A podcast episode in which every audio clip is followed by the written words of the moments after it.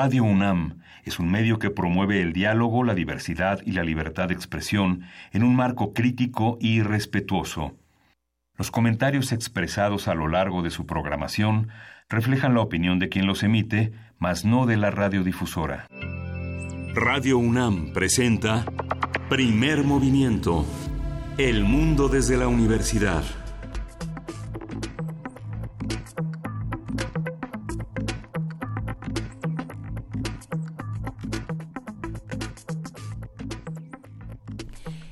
Siete de la mañana con cuatro minutos y ya estamos aquí en primer movimiento. Luisa Iglesias, ¿cómo estás? Querida Juana Inés de ESA, muy buenos días y buenos días a todos los que están haciendo comunidad con nosotros. Aquí estamos ya en primer movimiento en esta primera hora. Eh, ¿Está Miguel Ángel Quemain? No está Miguel Ángel Quemain esta mañana. No, no está Miguel Ángel Quemain, no es que esté metido debajo de la mesa escondiéndose de ti. Luisa Iglesias simplemente, bueno, pues eh, tuvo, pues yo creo que un ataque de cansancio. Está cansado, está, pero está cansado eh, el país en estos días. Eh, le mandamos un abrazo. Entonces, así como todos hemos ido tomando descansos, él toma un descanso el día de hoy. Le mandamos un gran abrazo. Esperemos que no nos esté oyendo, que esté que esté dormido. Que esté dormido, que esté descansando. Y eh, pues un abrazo a todos los que nos escuchan el día de hoy. ¿Cómo les está yendo de regreso a clases? ¿Qué tal el, tráfico? Y por supuesto... Eh, ¿No te da gusto que haya cosas que no cambian, Luisa? Como que, ¿qué no cambió, hijo? No. Pues como las inundaciones. Como las inundaciones de ayer. Como la lluvia.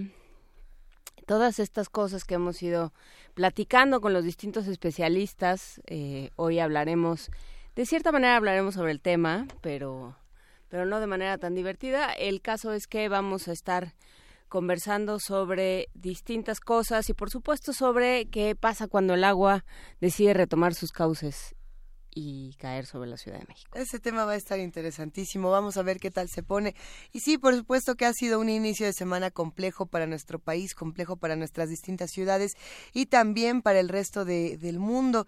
Eh, como muchos se habrán enterado hace algunas horas, un, un ataque en Londres dejó eh, muchas preguntas, todavía no se tiene la suficiente información para entender qué fue lo que ocurrió esta mañana, eh, un vehículo que se impacta contra las barreras del Parlamento británico, pero bueno, hasta hasta este momento no hay heridos eh, graves, solo una mujer y no no es grave. No es grave, están averiguando, fue en eh, la mitad del tráfico matutino en Londres y bueno, pues habrá que ver de qué se trata, si se trata, eh, si es una copia de esta nueva modalidad de ataques en, en la calle con automóviles o si simplemente pues se salió de control. Hasta este momento Scotland Yard sí está dándole tratamiento de incidente terrorista al, al asunto, pero no se tiene más información y no veremos eh, el tema hasta no tenerlo mucho más claro, porque sí se tiene un detenido, pero todavía no se está dando la identidad, no se está dando... Eh, pues todo el contexto. Y entonces tratemos de ser prudentes en este tema de, de, que cada vez que algo pase gritemos fue Daesh o, fue ISIS o fue tal, esperemos y veamos y sí sí veamos porque eh, tenemos un programa llenísimo de información. Arrancamos con mitos como ya lo decías Juana Inés. Bueno eh, este va a estar bonito. Criaturas marinas reales e imaginarias. Vamos a platicar con el doctor Luis Zambrano investigador del Instituto de Biología de la UNAM. En la junta previa para en la discusión previa para esta para decidir este segmento. Platicábamos em, por ejemplo de la de Atlantis platicábamos por supuesto de los hombres y mujeres que viven debajo del mar sirenas y los hombres cómo se llaman tritones son los tritones, Eh, también el kraken. Alguien platicó de Nessie nadie habló de Nessie. Eh, creo que no pero, pues ahí está. ¿Pero cuenta como mitología escocesa o...? Pues cuenta, depende de quién le preguntes, ¿no? Cuenta como, como una realidad o cuenta como criatura imaginaria. Todo aquello que sabemos y que imaginamos que hay en el mar, vamos a, a platicar un momento más. Y también, por supuesto, otro tipo de monstruos. Platicaremos con Pablo Romo, miembro del Consejo Directivo de Serapaz, eh, profesor de la Facultad de Ciencias Políticas y Sociales de la UNAM. Va a hablar sobre el Consejo de Derechos Humanos y la nueva alta comisionada, Michelle Bachelet. Qué promete esta eh, pues esta postura de Michelle Bachelet. Nota nacional, tendremos nuevo régimen, ¿cuál será su naturaleza? Todo esto lo platicaremos con Lorenzo Meyer, profesor e investigador universitario, que como cada 15 días estará con nosotros platicándonos un poco de la historia de nuestro país y de cómo se refleja en esta realidad eh, actual. En nuestra nota internacional, Arabia Saudita, sus políticas internas y sus alianzas, ¿por qué representa un eh, personaje, un actor tan estratégico y por qué eh, tantas cosas se le perdonan, tantas eh, transgresiones a derechos humanos y tantos paradigmas rotos se le perdonan a Arabia Saudita. Lo vamos a platicar con Gilberto Conde, profesor investigador del Centro de Estudios de Asia y África del Colegio de México. Poesía necesaria esta mañana está a cargo de Juana Inés de esa, porque le es que le tocaba a Miguel. O podemos hacer un un, descarga. O leemos con voz de Miguel Ángel. O, hacemos voz de Miguel Ángel. No, podemos buscar algo de descarga cultura. Nada más que te voy a contar que nuestra producción está un poquito diezmada. A ver, ¿qué pasó? Es Vania Nuche. Ajá. Ah, pero eso a mí me da mucho gusto, Vania es una gran Pero redes sociales, producción, asistencia de producción, teléfonos, Ajá. Eh, llamadas, enlaces telefónicos, todo eso hoy es Vania Nuche. Vania Nuche hoy Entonces, es este, probablemente no vamos a tener teléfonos hasta dentro de un rato, les vamos avisando. Está Artur también. Nos pueden, ah, eh, por supuesto, sí, claro, está Arturo González, pero él está a cargo de la consola. ¿Qué quieres que vaya corriendo a contestar los teléfonos? Pero entonces, eh, les vamos a ir contando. De todas maneras, estamos en arroba P Movimiento. Ahí sí, eh, ya ve que atendemos con bastante celeridad. Y en primer movimiento en Facebook, muchísimas gracias a los que ya nos escribieron. Alfonso de Alba, George. Mayra Elizondo y por supuesto Alfredo Salazar. Tomamos nota. Muchísimas gracias Alfredo Salazar, como siempre, por estar cerca de nosotros. Tenemos una mesa para cerrar este programa esta ah, mañana. Nunca lo dije, ¿verdad? Oh, ya, ya viene para allá, ya viene para allá. La elección y el género. Eh, hace algunas semanas Ingrid Curioca, consejera electoral distrital del INE en Miguel Hidalgo, eh, planteó el tema sobre la mesa y dejó eh, preguntas interesantes que vamos a retomar con ella y con el maestro Jorge Aljovín. Él es especialista en materia electoral y constitucional. Y vamos a ver cómo entró el género en este proceso electoral anterior y, y qué va a pasar ahora y, con Y de ahí a dónde, digamos, una vez que cubriste las cuotas, esa política cómo, cómo se sostiene y cómo se convierte en otra cosa. Y si realmente son cuotas o qué tendrían que ser o qué fueron o, cómo se cumplieron en distintas regiones del país, porque no es lo mismo eh, hablar de eh, las mujeres en las elecciones, eh, digamos, de la Ciudad de México que de las mujeres en, en Oaxaca, cuando con todo este tema de los mushes, por ejemplo, que fue muy controversial, o en Chiapas o en distintas regiones. Ya lo platicaremos con ambos, queremos invitarlos a que se queden con nosotros de 7 a 10 de la mañana en el 860 de AM, en el 96.1 de FM y en www.radio.unam.mx. Sí, un abrazo para nuestra productora Frida Saldívar, que está medio malita, pero ya regresará. Ya Vamos cayendo como los perritos, pero no se preocupen. está duro. Somos legión. aquí Por lo pronto nos vamos a música. Supongo que a la número uno ah, vamos a oír de Debademba en un momentito más, en un momentito más les ponemos la música. Ahorita les decimos qué música nos va a tocar. Eh, ya les iremos contando porque todavía hay que estar platicando de lo, de lo que va a ocurrir eh, en diferentes conversaciones en este programa. No solamente vamos a estar eh, hablando... Ya llegó Por lo menos ya nos vamos haciendo más, lo cual es una ventaja. Yo creo que es un buen martes y que fue un martes que en el que amanecimos con muchísimas noticias de, de muchos tipos. Por ahí ya nos habían escrito desde, desde ayer en, en la noche y hoy en la mañana se retoma en muchos periódicos el tema del tren Maya, por supuesto. Eh, un anuncio bastante eh, lamentable, el alumno de, de, esta escuela normal que estuvimos comentando, que bueno, había sufrido eh, pues un es que cómo decirlo todo todo este tema de las pues un curso un curso de inducción o bueno una actividad de inducción. Estuvimos hablando con la gente de de la universidad, eh, de la oficina de la abogada general que se dedica a estos temas, y lo que decían era, pues, se salen de control, ¿no? Son, sí, son ejercicios de iniciación, son una serie de, pues, eh, de, de, de prácticas que tienen en principio como finalidad pues integrar a los nuevos y volverlos parte de la comunidad pero bueno pues sí de pronto eh, lindan en la violencia o de plano son, son son prácticas violentas y se pueden salir de control. Sucedió en Chiapas, ha sucedido en otras partes del país, hay que estar muy pendientes. Por lo pronto, ahora sí lo logramos la música. ¿Cuál es? ¿La número uno? Vamos a escuchar de Debademba y le mandamos como siempre un abrazo a Ricardo Peláez, que fue quien nos introdujo a todas estas eh, corrientes musicales. Vamos a escuchar Da Cama.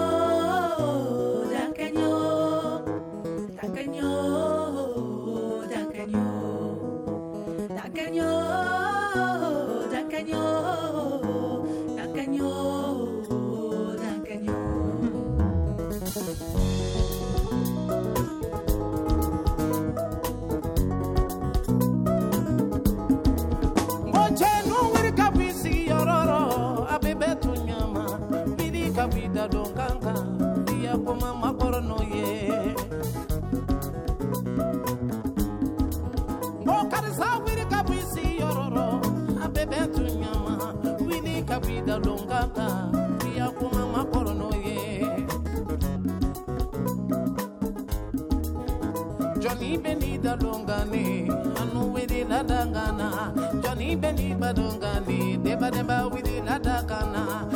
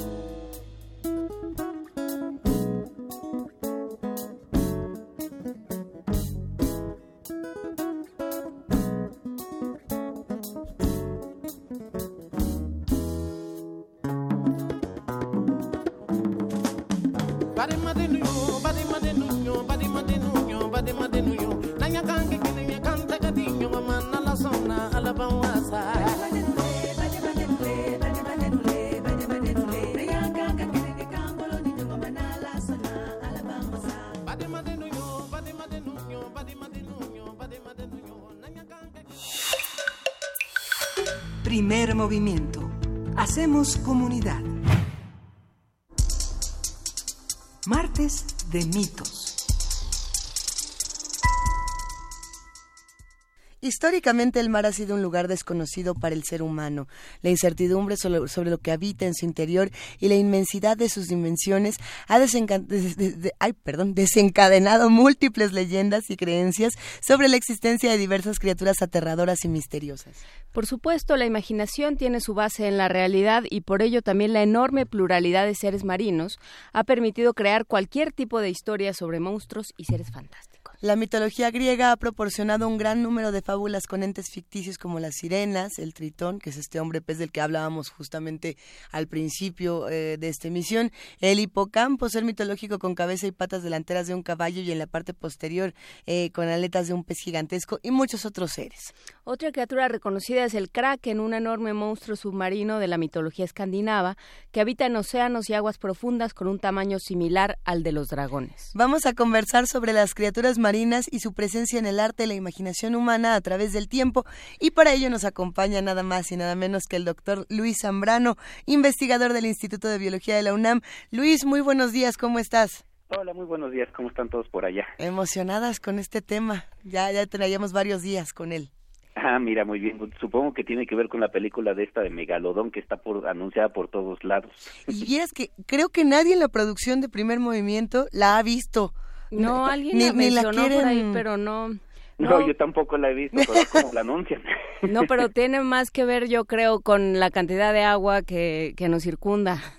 Luis Zambrano. Nos vamos a, a, volver nosotros mismos eh, seres marinos. Sí, estamos adquiriendo agallas y no, y no de las buenas. Cuéntanos, este, ¿qué, ¿qué pasa con las criaturas marinas? ¿Por qué nos causan esa fascinación? Bueno, ya como lo decías tú hace rapidito, tiene que ver mucho con que el mar es uno de esos lugares, o había sido hasta hace algunas décadas uno de esos lugares en los que es, es muy difícil este explorar, y entonces lo desconocido nos da miedo como humanos. Este, lo mismo nos pasa con el espacio y por eso también tenemos como muchas ideas de que van a venir algunos marcianos a matarnos y a, a dominar el mundo, este, con, porque es un, un lugar inexplorado. Así uno se puede imaginar que cuando surgieron los primeros barcos en las primeras civilizaciones salían al mar y no regresaban y de repente en la playa aparecía pues no sé, uno de estos calamares gigantes que tienen 12 a 14 metros, pues dicen es que se lo comió, o sea, un calamar de este estilo se pudo haber comido el barco que salió con con nuestros parientes o nuestros amigos. Yo creo que tiene que ver un poquito mucho con este tipo de, ahora sí que un poquito mucho, perdón por esto, pero son estas horas de la mañana, este, tiene que ver con, con este tipo de, de que no sabemos qué hay enfrente, ¿no? Que es un lugar, un área vasta, muy profunda y no sabemos qué hay, ¿no? A ver, eh, hay una, una diferencia que me resulta interesante, Luis, que la planteas justo ahora. Eh, cuando pensamos en el espacio eh, y, lo, lo, inmenso o lo profundo que podemos tener tanto, en el, tanto arriba como abajo, tanto en el espacio como en el mar, hay una diferencia y es que en el mar hemos alcanzado a tener, digamos, imágenes que ya se han podido reportar de una u otra manera y que la interpretación ha sido muy distinta a la que, a la que uno esperaría. Eh, pensando en los avances tecnológicos y en, las creaciones mitológicas, ¿qué, has encontrado o, qué maravillas podemos encontrarnos en el mar? Sí, no, pues tienes toda la razón. O sea, aun cuando uno ha explorado el mar y tenemos estos este, submarinos como el Alvin, que, que mucha gente, como la, por ejemplo, la doctora Elba Escobar, directora del Instituto de Ciencias del Mar, me acuerdo cuando yo estaba en ese instituto haciendo mi tesis este se, se, había metido a estos pequeños submarinos para estar a, a tres mil o cuatro mil metros de profundidad. Sí.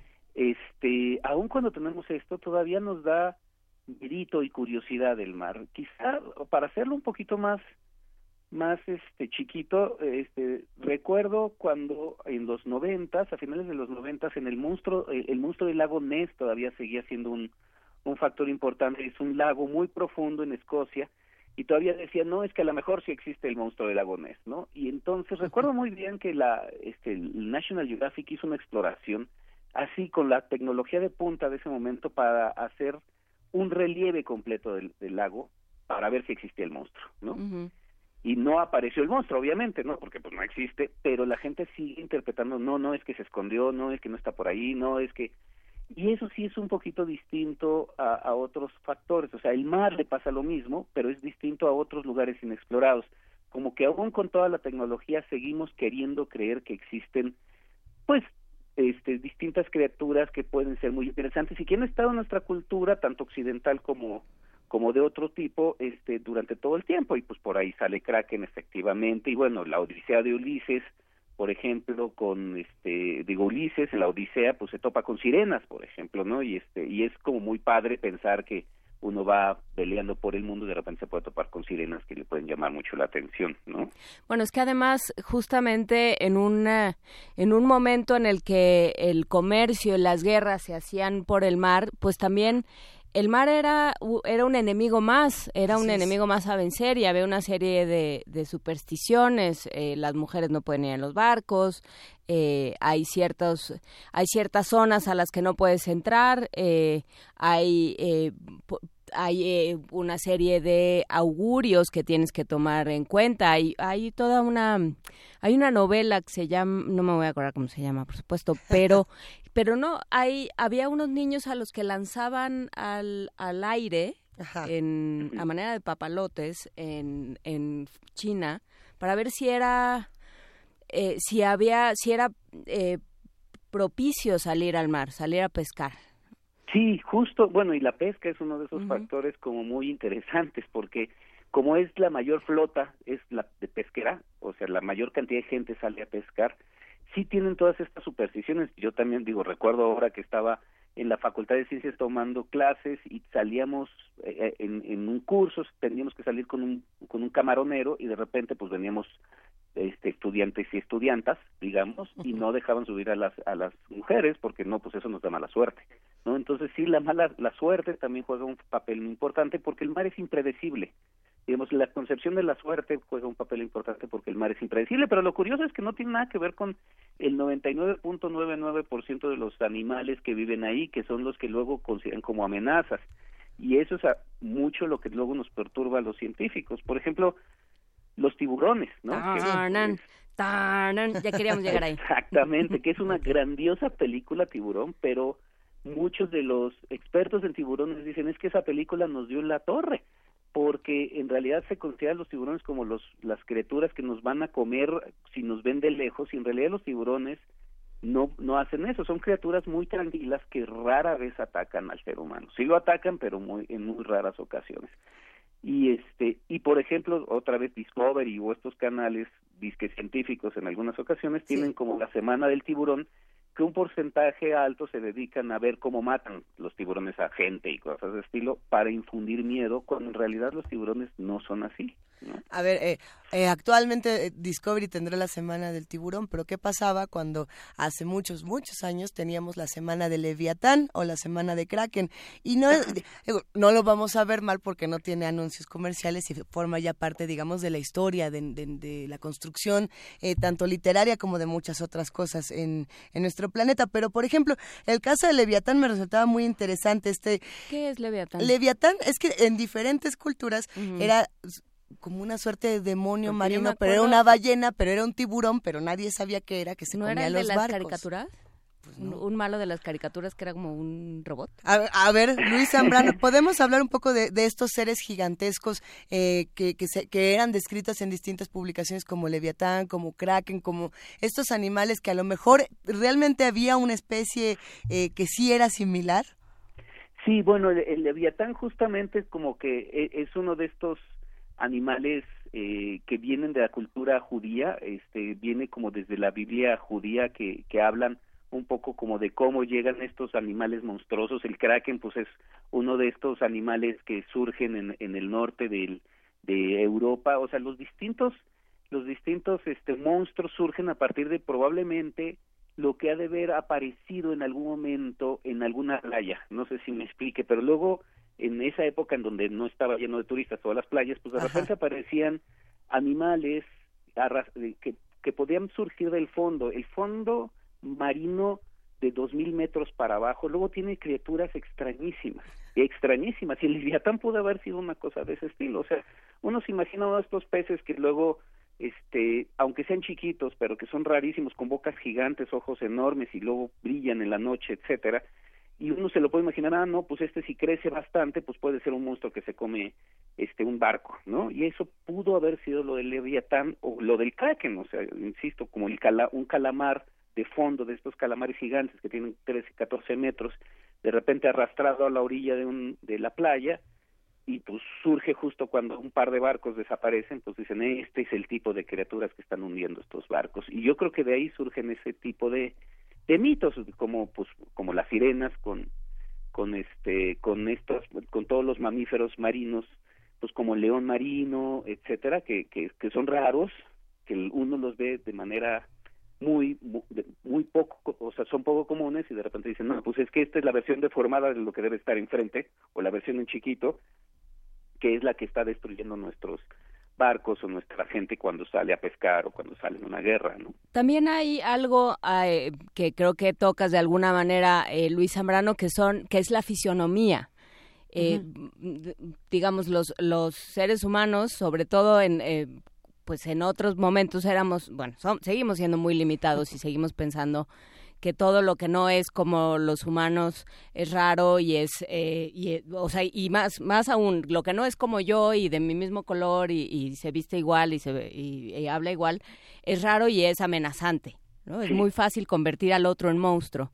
Y bueno, más aún si tiene ventosas, si tiene tentáculos, si tiene más ojos de los que yo tengo, o tiene menos, o no tiene. ¿Qué pasa con eso? ¿Cómo se fue imaginando? ¿Cómo se fueron em, absorbiendo, digamos, o, o pensando estas otras eh, manifestaciones fisiológicas. No, sí, eso tienes toda la razón, o sea, es incluso hasta es evolutivo, entre más alejado está de nosotros, más amenazante lo vemos, sobre todo si tiene dimensiones poco comunes. O sea, una, un calamar gigante pues tiene pues, o sea, tiene dimensiones que le pueden a uno decir este me puede comer, ¿no? Y quizá el, el elemento más grande es un digo, el que nos da más miedo como humanidad este son las ballenas a pesar de que son mamíferos, ¿no? Este porque las ballenas pueden llegar a crecer mucho, ¿no? Son el animal más grande de la Tierra que posiblemente haya existido, que son 30 metros, 25 metros, imagínense 25 metros, ¿no? De, de, un solo animal, pues es como, digamos, 25 dos metros de un solo animal.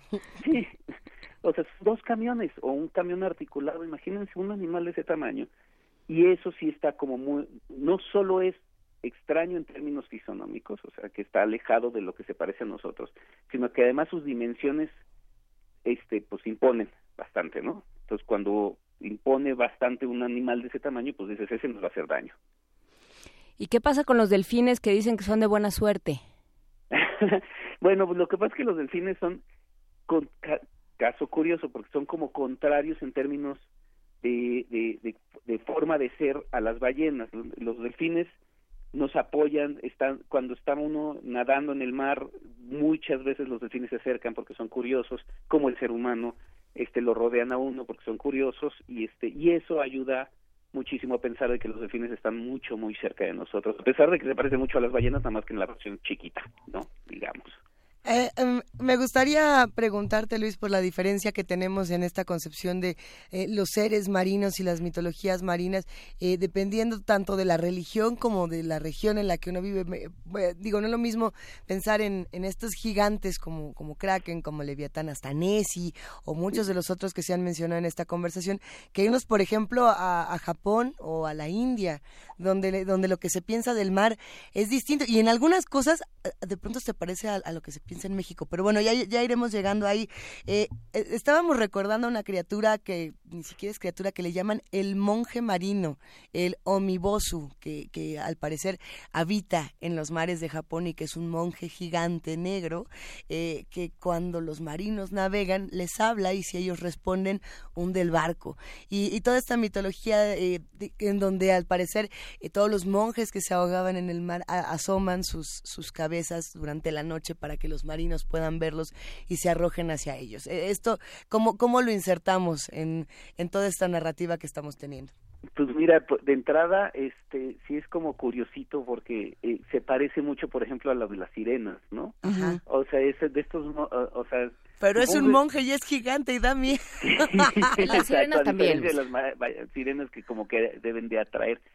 Pero lo curioso es que si tú le llamas y te contesta, es cuando te puede hacer algún tipo de, de daño, ¿no? Supongo que, digo, ahora sí que no puedo decir porque ni soy historiador ni soy antropólogo social, pero tiene que ver un poquito con esto de cuando uno está en el mar, en un lugar tan vasto, eh, de noche que es cuando uno no puede ver prácticamente nada, este, lo que quiere hacer uno es esconderse para para evitar que nadie lo pues no, no, vaya a ser que cualquier tipo de interacción pueda surgir peligrosa. Yo creo que este, el, el como, como dices, o las sirenas son eso, ¿no? Un poquito como, no, no quiero ver lo que hay más allá, porque cualquier tipo de cosa puede ser negativa para mí y mejor este ni, ni vemos a, las criaturas porque efectivamente como dices tú en las noches luego salen criaturas rarísimas no o sea todas estas algas fluorescentes que de repente iluminan todo el mar en la noche este pues puede ser o a lo lejos que se vea una ballena un delfín gigante dices no pues este es algo que no sé qué es y no quiero saber qué es y mejor ni lo toco no hay, eh, yo creo que hay una distinción fundamental en nuestra idea del mar y que yo creo que tiene que ver con cuando lo vimos por arriba y lo pudimos ver por abajo. Por abajo. ¿No? Este, no voy a hacer eh, mi acento de Jacques Cousteau, pero es, pero Jacques Cousteau fue muy importante. La televisión, eh, la narrativa, todo fue un, una parte como de este primer acercamiento y de esta primera eh, fascinación. Digo, también está Julio Verne y sus 20.000 leguas de viaje submarino, que son Em, que son fantásticas, digamos, que, pertenecen al terreno de lo fantástico, pero pero claro, ver el mar por arriba y por abajo son dos cosas, dos experiencias completamente distintas. Luis. Sí, no, yo, yo creo que tiene mucho que ver con eso y, y, qué bueno que lo mencionas, porque yo estaba tratando de hacer como una comparación con, por ejemplo, la, la selva, donde puede haber otro tipo de depredadores que le pueden hacer uno daño, ¿no? O sea, este, si uno va caminando por la selva, pues a lo mejor este, un jaguar le puede como que atacar o un tigre, dependiendo de la selva en, geográficamente, pero no le tienen tanto miedo y, y, o sea, como humanidad no le tenemos tanto miedo a las selvas, a pesar de que el peligro puede ser muy parecido en términos generales. Y probablemente tiene que ver con esto, con, con que uno lo ve por arriba y entonces está viendo solo un pedacitito, cuando en la selva estás viendo en tres dimensiones, ¿no? Y, aquí estás viendo solo en dos, dos dimensiones. Y cuando te metes, estilo ya Cousteau, en realidad estás viendo pues unos cuantos metros, porque por muy transparente que sea el, el agua, este, en realidad si llega un tiburón, pues lo ves hasta los últimos tres segundos, por ejemplo, ¿no? Entonces, ese tipo de vastedad y de desconocimiento en términos visuales es lo que puede imponer y generar y disparar la imaginación y generar este este tipo de de animales este mitológicos y, pues completamente imaginarios, ¿no? Tenemos preguntas de los que están haciendo comunidad con nosotros. Eh, nos mandan, por supuesto, sus propias criaturas, lo que ellos están imaginando. Y, por aquí, a ver, eh, Mayra Elizondo nos escribe y dice, ¿y es verdad eso de que los pulpos son los animales más inteligentes del planeta? ¿Será? No, no, bueno, no es que sean los más inteligentes del planeta, pero son mucho más inteligentes de lo que uno podría esperar para un invertebrado. O sea, considerando que el tamaño del cerebro del pulpo es muy pequeño, considerando que este, los invertebrados pues son animales que tienen estructuras poco sofisticadas este, y el pulpo es un a final de cuentas es un invertebrado este es un animal que puede hacer cosas que uno se sorprende como por ejemplo aprenderse un laberinto no que muchos vertebrados no pueden no saber por dónde puede salir o por dónde no puede salir este eh, saber por dónde viene el peligro eh, de hecho incluso los pulpos tienen ojos muy poco sofisticados o sea, muy poco estructurados y entonces ven mucho peor que uno. Entonces, cuando uno ve todo lo que puede hacer un pulpo, este sorprende uno demasiado por las herramientas tan poco sofisticadas que tiene, ¿no? ¿Qué pasa con las criaturas abisales? ¿Qué, ¿Qué, sabemos? ¿En qué momento eh, nos, nos dimos cuenta, como humanidad, nos dimos cuenta de su existencia? Yo creo que desde un principio, y ese es el origen de muchos de estos seres mitológicos, o sea, porque las criaturas abisales, a final de cuentas, tarde o temprano mueren y algunas de ellas pueden, por alguna razón, subir a la superficie muertas y llegar a las playas. Pues son estos animales rarísimos, las culturas abisales, pues son, digo, los peces abisales fundamentalmente, pero sí algunos calamares que también pueden ser muy grandes, este, son los que son rarísimos, ¿no? Eh, cuando los empezamos a ver eh, ya en vida en vida, o sea, ya moviéndose y, estando por ahí, eh, pues cuando surgió el Alvin, este, este eh, submarino que puede eh, meterse a profundidades mayores a 2.000 metros, 3.000 metros, que es donde ya empiezan a estar las culturas, las criaturas abisales, ¿no? En plena potencia, y entonces ahí sí los ves como prenden sus foquitos, bueno, sus foquitos no, pero sí para ver. Eres biólogo, Luis, eres biólogo. Como sus foquitos. Oiga, pero hablando de estas criaturas que, habitan... En, las rayas. Oh, deja volver un momento nada más a la parte del mito para pensar en estas criaturas que nos están esperando y, lo que significan para muchos de los de los lectores. Ya nos recordaron por aquí en redes sociales al al ser eh, quizá por excelencia, mm, es que no, me atrevería a decir que es el verdadero demonio de los mares, porque no se trata de eso, pero eh, lo llaman Cthulhu, Tulhu, el, el que no se le puede nombrar porque no, se, no hay manera de pronunciar ese lenguaje, pero es esta criatura, el Luis mitológica de Lovecraft, eh, de Howard Phillips Lovecraft, que es un ser gigantesco con cabeza de pulpo, que algunos dicen que es más bien un extraterrestre que cayó al mar y que lleva cientos de miles de años esperándonos. Válgame, santo cielo, ese es un poquito más complicado para mí porque no... No, pero sí hay una idea de la fascinación. La fascinación por lo eh, profundo. Ajá, ah, pienso en esta película, creo que de los 80, que se llama, se llamó en español Azul Profundo, Le Grand Bleu de Luc Besson, justamente de esta, eh, de este personaje que hace, hace eh, inmersión libre sí. y que se queda ahí. Y que, sí. si no la vieron, ya se las conté, se queda, ¿eh? Pero, pero véanla, vale la pena la, cómo, cómo llega hasta ahí.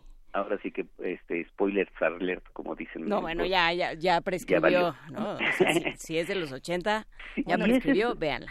Y es esta vastedad otra vez, ¿no? O sea, el mar no solo es grandote en términos de área, sino grandote en términos de profundidad, ¿no? Entonces uno no sabe qué tan profundo está cuando uno está sobre un bote, pero sabe que hacia cuando uno está muy metido en el mar, pues no ve tierra a todos lados y no sabe a qué tan profundo está hacia abajo, entonces a lo mejor no hay tierra hacia abajo, no la puede visualizar. Y entonces eso es lo que hace que dice, bueno, cualquier cosa puede estar aquí de cualquier tamaño, ¿no? Y entonces un marciano que llegó y aterrizó y está abajo, pues puede estar sin el menor empacho porque pues nadie lo puede localizar. Y también nos da fascinación, ¿no, Luisa? Exacto, y da fascinación y da pues muchos elementos para la imaginación y, pensar lo que puede haber, ¿no? Y de todos estos seres, ¿cuál es el que a ti más te apasiona, Luis? Este, o el que de niño te hacía mitológico o no mitológico, porque hay tanta fascinación por lo que está ahí abajo que bueno. Ah, bueno, este a mí desde pequeño me gustaron los tiburones. De hecho, yo me iba a dedicar a los tiburones en, algún momento de mi vida. este, siempre me han gustado por la, la, forma de los tiburones, me parece impresionante, ¿no? De todo tipo de tiburones. Los tiburones. es, no mitológico, es ese. Mitológico son las sirenas, ¿eh? O sea, son como que eh, en términos conceptuales, o sea, cuando uno ve las sirenas y lee todo lo que está relacionado con las sirenas y luego ve a los leones marinos y cómo se aplastan los leones marinos, dice uno es que eh, de aquí se inspiraron, ¿no? A ver, eh, leyendo un poco lo que nos comentan, Rana Burro Blanco nos dice, ¿a poco no amamos a los narvales? los narvales también tenían esta, esta, esta mitología bellísima, ¿no? Los llamaban los unicornios marinos. Sí, claro. No, no, bueno, es que también e, esa es la otra ventaja del mar, ¿no? El mar puede generar formas rarísimas de tanto peces como este invertebrados como mamíferos que, que destapan la imaginación y tiene toda la razón o sea otro de los factores es que eh, cuando tú tienes mucha presión este, en dos dimensiones como por, porque la, la, la atracción de la tierra la gravedad nos hace este, estar muy pegados a la tierra en, el, en, en la parte terrestre este, no hay muchas capacidades de generar nuevas formas, digamos, este, morfológicas. Entonces, en realidad, casi casi que todos los animales nos parecemos de una u otra forma, este, por las constricciones que tenemos en términos morfológicos. Y en el mar, como justamente estás ya en tres dimensiones, moviéndote en tres dimensiones, puedes aumentar la posibilidad de formas, este, eh, y eso te hace tener este tipo de animales que dices, órale, ¿no? Qué cosa tan maravillosa. Y los corales incluso, o sea, que son este simbiosis entre entre varios tipos de, de, de animales y plantas te generan luego nuevas formas de vida que traen otras nuevas formas de vida. ¿Cómo, ¿Cómo podemos respetar todas estas formas de vida? Y me lo pregunto pensando en, en el caso de los tiburones, por ejemplo, que, que le producen tanta fascinación. Yo creo que nos producen a muchos fascinación, no solo por el cine, sino por la misma belleza que, que tienen estos animales.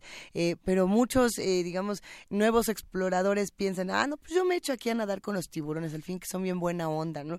Y, y hemos visto accidentes fatales y, y no es el único caso. Esto no solamente ocurre en los mares. Me quedo pensando en el, en el hombre, eh, ¿era el, hombre cocodrilo o el hombre oso? Bueno, uno los dos. Werner Herzog le hace un documental al hombre oso, que es eh, espeluznante. Este hombre que piensa que puede irse a vivir a una comunidad de osos por la fascinación que siente por los mismos, piensa que lo han aceptado en su comunidad y, no, se lo comen. Exactamente. ¿Cómo, ¿Cómo, respetamos a estos seres y cómo conservamos esta parte, pues sí, también de, de mitología y de misterio? Bueno, yo creo que la primera parte de cómo los respetamos es que tenemos que respetar todo el ecosistema, ¿no? Y, tenemos que, bueno, empezar a pensar por un lado de que no son enemigos. Eh, o sea, empezamos con los tiburones que no son enemigos y no son bichos que se comen, que te quieren comer independientemente de donde estén, ¿no? O sea, este, luego estas películas más nuevas que, que creen que los, tiburones están en el peor momento de estrés y siguen pensando en que quieren comer, son como un poco ridículas, pero luego se quedan en la impronta del imaginario y te metes al mar y dices, no, no, cualquier tiburón que esté cerca me va a comer. Entonces lo primero que hay que pensar es que los tiburones no están planeando en comer seres humanos todo el tiempo y que no lo han hecho nada más porque no pueden, ¿no? Entonces hay que respetarlos. El segundo factor que uno tendría que pensar es que si estamos en este momento, ¿dónde estamos parados en nuestra relación con el mar? En varios aspectos. El primero es todo lo que ha venido saliendo en términos de plásticos y de cómo eso ha estado afectando pues a, muchos animales y muchas plantas, ¿no? Este, las islas estas de plástico que se forman en el Pacífico. Eso hay que repensarlo como humanidad completa, porque lo que está sucediendo es el popote, la bolsa de plástico del súper, cualquier cosa de esas puede llegar allá y va a llegar allá y va a generar un efecto negativo en todos los animales y todas las algas que hay, ¿no? Este, entonces, digo, por ejemplo, si uno va al supermercado es muy fácil tener y comprar bolsas de tela y no olvidarse de esas y, y empieza uno a reducir el plástico. Desde ese tipo de pequeñas acciones uno puede empezar a replantear su relación con, con el mar, ¿no? La pesca es otro factor que sí nos, que, que nos preocupa muchísimo. Ahorita hay mucha sobrepesca porque todo mundo, en todas las civilizaciones, ahorita que estamos hablando de Japón, pues Japón basa su dieta en, en, en productos del mar. Y cuando uno, este, con, con la cantidad de seres humanos que somos y la cantidad de cosas que estamos pescando, estamos modificando mucho la estructura trófica porque estamos pescando demasiado. Entonces, este, nuestra relación con el mar también tiene que ver un poco con qué es lo que consumimos, aunque estemos en la Ciudad de México, y cuánto consumimos. Entonces, este, repensar un poquito cuánto estamos viendo, qué tipo de animal estamos comiendo, porque uno dice, ay, voy a comer pescado, pero no sabes pues, si es un mero, un guachinango, este, y, y si hay que empezar a decir, bueno, este está en peligro, entonces aguas, no lo consumamos, o este está en veda ahorita, ¿no? Los pulpos luego están en veda y uno se los come como si fueran, como si estuvieran todo el tiempo, ¿no? Por poner un ejemplo. Y, otro, y otros animales que dicen, este no lo deberían de pescar, no se lo deberían de comer, aunque esté delicioso, evitémoslo. Exactamente. En realidad, si pudiéramos evitar comérnoslos a todos, pues sería lo mejor, pero Exacto. de no poder hacerlo, ya lo, ya lo iremos platicando, Luis. Eh, están maravillados aquí en redes sociales, ya cada quien está sacando a su criatura marina favorita, real o imaginaria. Hacemos la invitación a los que hacen comunidad con nosotros a que nos compartan en arroba PMovimiento imágenes, justamente hagamos un océano eh, mitológico y real en nuestra cuenta de Twitter. Y despedimos esta conversación con música. Te agradecemos muchísimo, Luis Zambrano. Muchas gracias. Y nada más una última cosa con respecto, por ejemplo, a las nuevas formas de hacer arte escuchen los discos de Ariel Gusick que ah, hizo este justamente este grabó ballenas el canto de las ballenas y lo hizo arte. Entonces métanse a leer qué es lo que ha hecho Ariel Gusick en términos de esta nueva forma de hacer arte con nuestros criaturas marinas. Ese disco en particular, se, bueno, el proyecto se llama Nereida, el proyecto Nereida era una, eh, una suerte de sirena mecánica que lo que hizo justo fue entrar al mar y comunicarse a través de resonancias. Maravilloso. Sí, lo compartimos en redes y afortunadamente en el podcast de Primer Movimiento también pueden escuchar a Ariel Gusica hablando de este, de este fenomenal proyecto. Te abrazamos, querido Luis. Un abrazo para todos ustedes. Muchísimas gracias. Muchísimas gracias y vamos a escuchar, nos lo mandaron eh, eh, al revés, pero ya lo entendimos. vamos a escuchar Semans Garn de Heike Karst.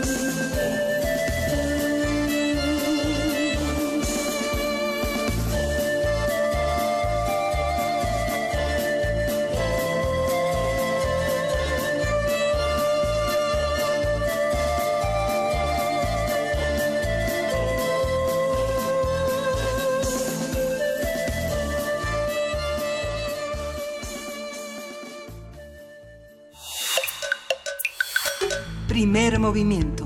Hacemos comunidad. Transformación de conflictos.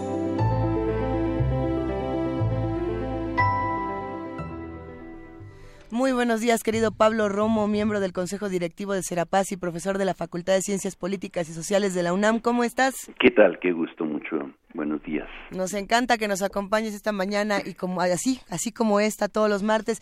¿Cómo le vamos a entrar al tema de esta semana? Esta semana vamos a hablar de algo que sucedió hace unos días, el nombramiento de Michelle Bachelet como alta comisionada de Naciones Unidas para los Derechos Humanos en sustitución de Seid Raad al-Hussein. Eh, Seid este, de Jordania termina su periodo, su mandato, y entra en funciones Michelle Bachelet. ¿Por qué es importante la oficina del alto comisionado? Porque es eh, una figura en donde, eh, eh, digamos, es la encargada después del secretario general de Naciones Unidas de, de impulsar específicamente los derechos humanos en todo el mundo. Esta figura solamente ha habido seis personas, eh, Juan Inés que, este, y Luisa, que ocupen este puesto tan relevante. Son tres, han sido tres mujeres y tres hombres. Sus antecesores, así de, de, Michelle Bachelet, han sido este, gente como eh, José Ayala Alazo o Mary Robinson. Mary Robinson fue presidenta de su país en Irlanda. Sergio Vieira de Melo, quien fuera asesinado en Bagdad, en eh, eh, Irak, en el 2003, en el contexto de la del, de la guerra del Golfo. Este Luis, eh, Luis Arbor de Canadá, Navi Pila de Sudáfrica. Y bueno, el último antes de Michelle Bachelet ha sido eh, Seiz, que es un príncipe, digamos, hijo de la familia real en Jordania. En el caso de Seiz, por ejemplo, fue muy relevante por su claridad y sus posicionamientos con violaciones a los derechos humanos en México y México no fue la excepción. Recordamos, por ejemplo, su último posicionamiento sobre los desaparecidos en Tamaulipas, donde presuntamente elementos de la Marina podrían estar involucrados en estos aberrantes hechos. Mary Robinson este, impulsa, ya como presidenta y después y, eh, como miembro del alta comisionado de Naciones Unidas, de la oficina del alto comisionado, el, este, el Tribunal Penal Internacional. Bachelet se, este, se va a encontrar con un sistema complejo de con un sistema muy complejo de derechos humanos eh, porque eh, y debilitado porque Estados Unidos este abandonó este instrumento importante no en una rabieta que hace Trump hace unas semanas la oficina del alto comisionado apoya las tareas del Consejo de Derechos Humanos y también impulsa y apoya los sistemas de, eh, de los tratados que emanan eh, los órganos que emanan de los tratados de estos tratados que nacen de Naciones Unidas. ¿Cuáles son estos tratados? Y son importantes para nuestro auditorio porque creo que ahí puede encontrar, digamos, lo que eh, normalmente cuando se oyen los estándares internacionales, pues ahí están justamente en estos tratados. Mira, por ejemplo, son el Comité de Derechos Humanos de Naciones Unidas, que por cierto hace unos 15 días falló este, a favor de Lidia Cacho, recordarán de eso y instó al gobierno a reabrir el caso de su caso de tortura prácticamente y este y pone en vergüenza y en ridículo pues el sistema este de procuración este de justicia mexicano. Está también otro tratado importante que es el Tratado de Derechos Económicos, Sociales y Culturales, el ECOSOC, que tiene muchas muchas expresiones, muchas ramificaciones importantísimas este, el Comité para la elaboración de la discriminación, eh, eh, para la eliminación de la discriminación racial, muy utilizado últimamente como instrumento internacional con carácter vinculante en México, pues.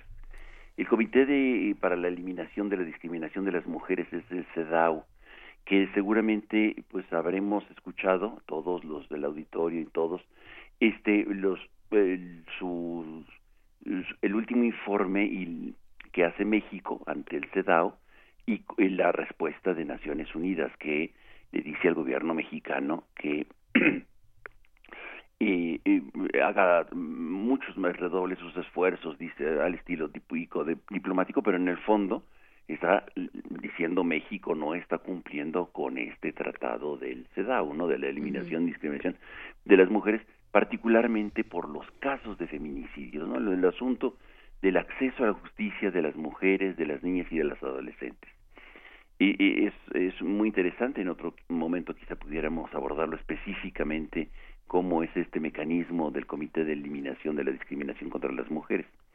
También está el caso del Comité contra la Tortura, el CAT, el famoso CAT, en donde este, las verificaciones eh, sobre tortura pues las tiene no solamente a través del relator especial, sino a través de este Comité contra la Tortura. El relator especial, ¿se acuerdan?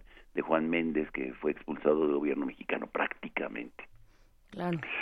Es que realmente también hay que decir que el gobierno mexicano este, en este sexenio, particularmente en este sexenio, ha tenido un comportamiento muy errático con el sistema de Naciones Unidas, no cumpliendo los acuerdos, no eh, dando seguimiento a, a las recomendaciones. Ahorita vamos a hablar de las recomendaciones que son importantes, las últimas que ha tenido México y eh, particularmente a este no ha ratificado los convenios, convenciones, acuerdos que han surgido, que han emanado del seno de Naciones Unidas en los últimos años y tampoco ha sido muy proactivo.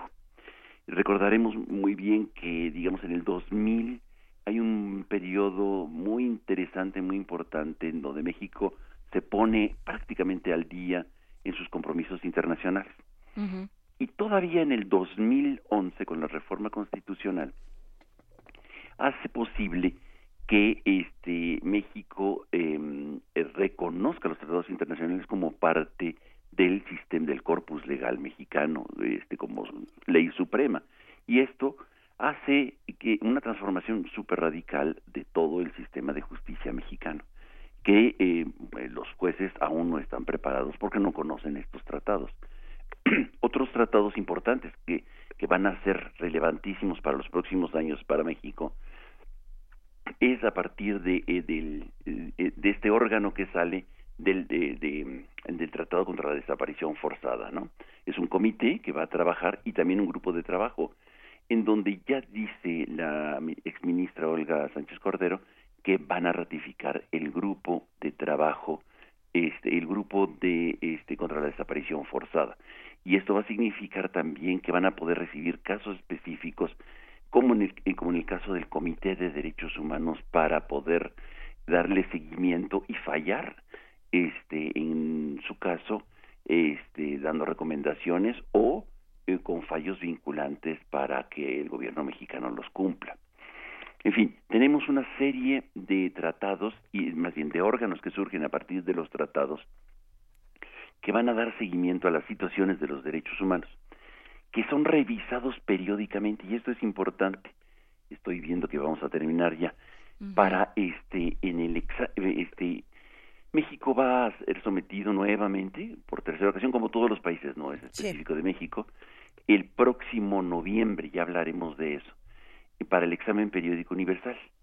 Este, sin embargo, México, nuevamente insistiría, no ha cumplido mandando su reporte. Tenía como fecha límite el día 10 de agosto. Ya se le pasó porque pues está distraído en otras cosas y no lo ha hecho público. No ha hecho público este informe porque es muy importante conocer este, la posición del gobierno.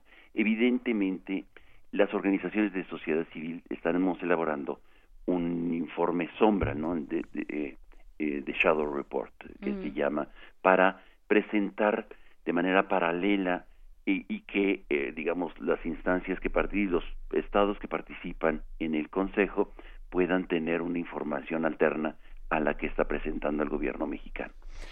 En fin, Bachelet entra al, eh, a este sistema de Naciones Unidas en un momento clave para muchos países, un momento delicado que tendrá que impulsar, pero que no hay que denostar, al contrario, fortalecer y por más que tenga deficiencias y que aún no tenga toda todo el peso que quisiéramos este aquellos países que estamos necesitando este un, un soporte internacional para reestructurar los sistemas de justicia, tanto de su procuración como de su administración de justicia. Pues con eso nos quedamos. Por supuesto que, que, será una época interesante, lo hemos hablado de distintas maneras y desde distintos ángulos, Pablo Romo. Y bueno, pues sí, habrá que estar muy pendientes con todas estas promesas y estas eh, propuestas y proyectos del próximo sexenio. Vamos viendo en qué ayudamos y en dónde vamos poniendo el dedo para que se cumplan todas las cosas. Muchísimas gracias, Juan Buenos días, Lisa. Muy buen día, querido Pablo Romo. Nosotros nos vamos a una pausa aquí en Primer Movimiento. ¿Qué opinan de todo lo que nos acaba de contar Pablo? ¿Qué, qué opinan de lo que ha ocurrido con Michelle Bachelet? Eh, regresamos en un momento más. Queremos escucharte. Llámanos al 55 36 43 39 y al 55 36 89 89. Primer movimiento. Hacemos comunidad.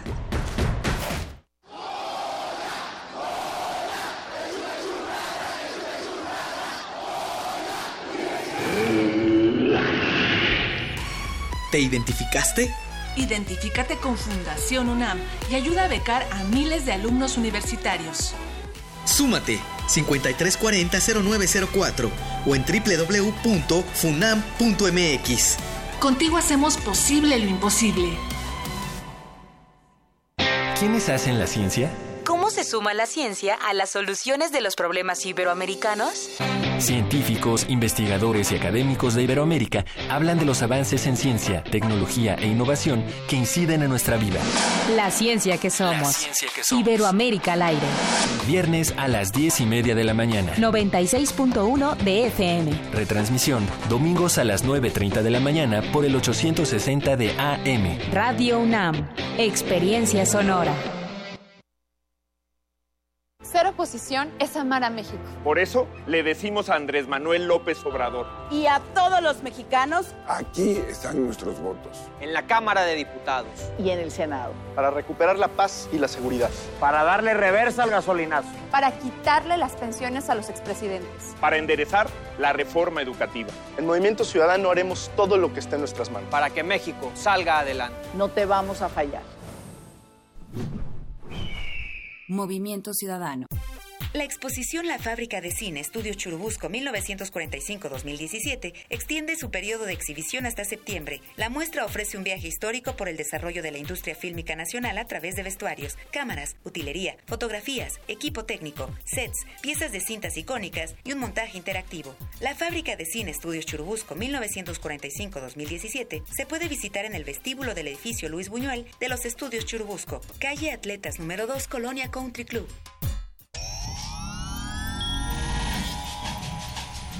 Saborear una paleta o sellar una carta. Para ser gracioso o ser grosero. Para ser amoroso o para ser muy amoroso. Para reír y para hablar. Las posibilidades de la lengua son infinitas. Muerde lenguas, letras, libros y galletas.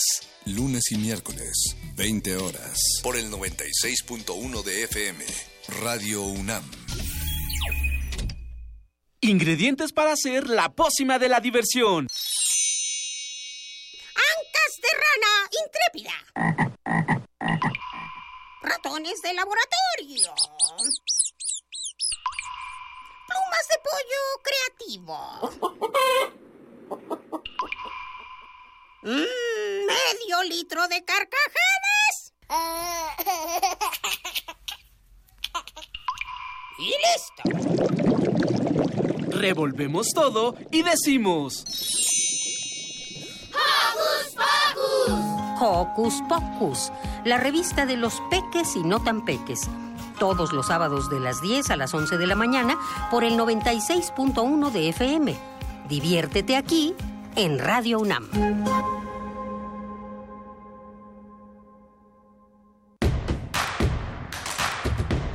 Síguenos en redes sociales. Encuéntranos en Facebook como Primer Movimiento y en Twitter como arroba PMovimiento. Hagamos comunidad.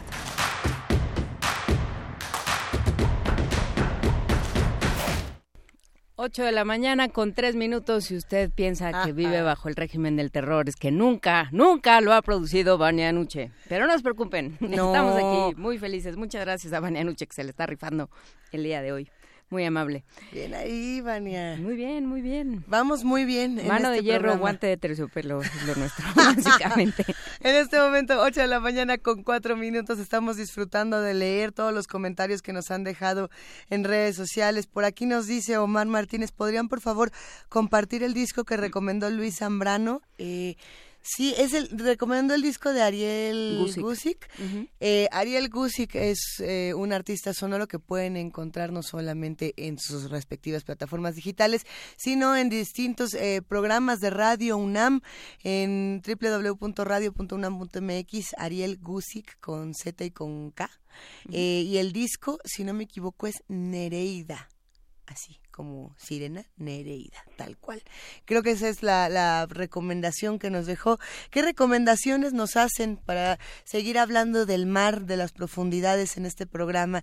Recuerden que estamos en arroba P Movimiento, en diagonal Primer Movimiento UNAM, y que tenemos teléfono que es el 55 36 43 39. Y bueno, tenemos por ahí más mensajes de todos los que nos están escribiendo. Gracias por, por estar todos juntos por acá. Es que estoy buscando uno que me estaba... a- Ahí les va. A ver, ya, ya lo encontré.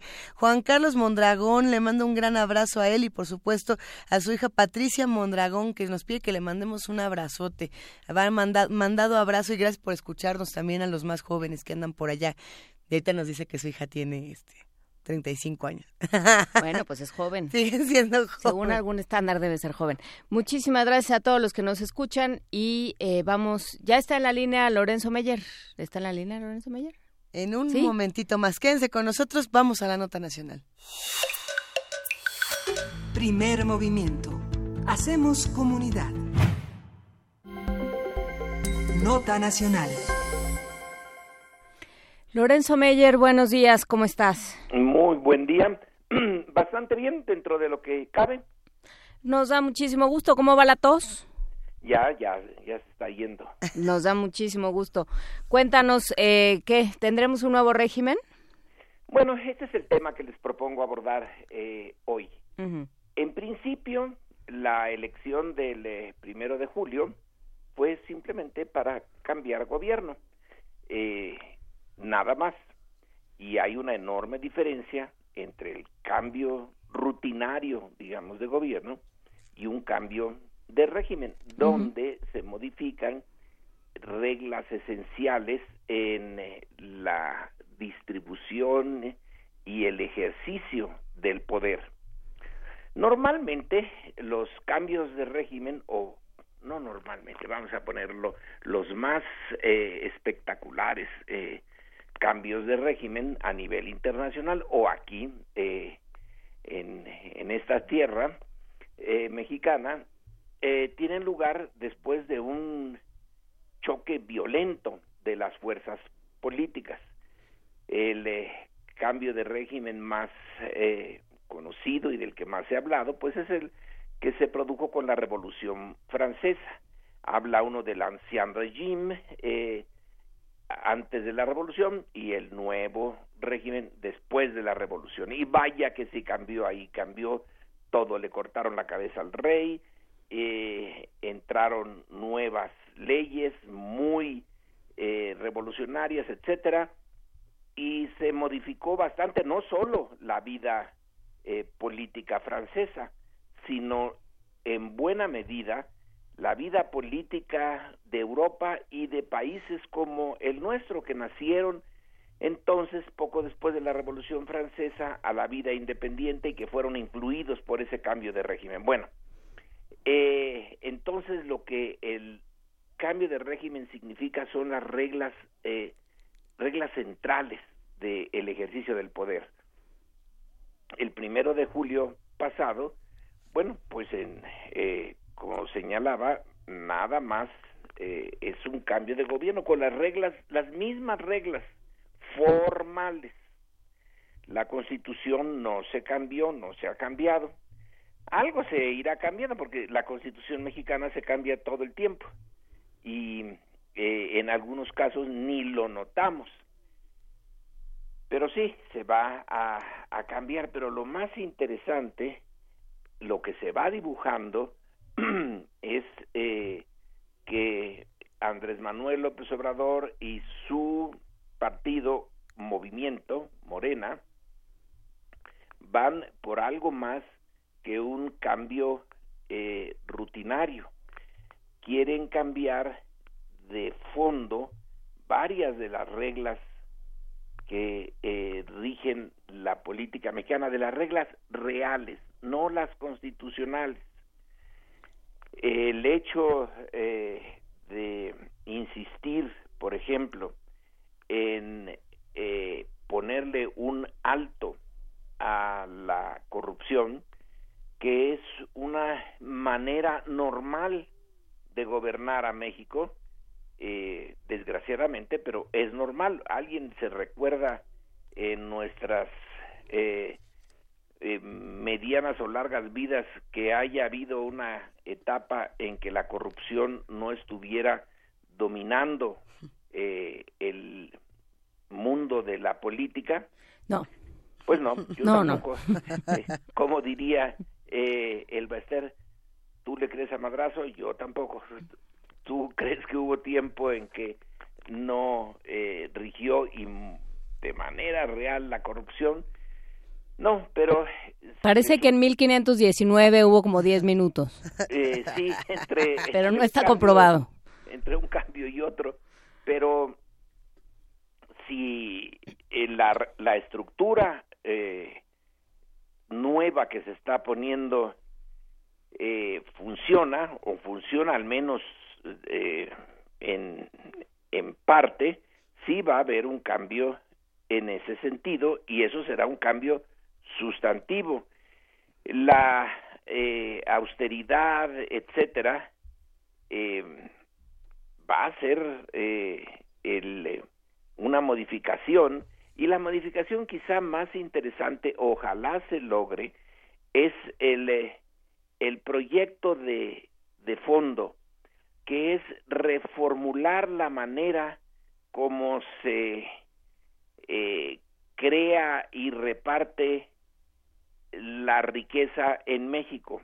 Hasta ahora, y desde hace ya un buen tiempo, la acumulación de la del ingreso y de la propiedad y de la riqueza ha sido una de las características de este sistema político porque la política es eso, es el de la, el reparto o asignación de los recursos escasos por la vía de la autoridad.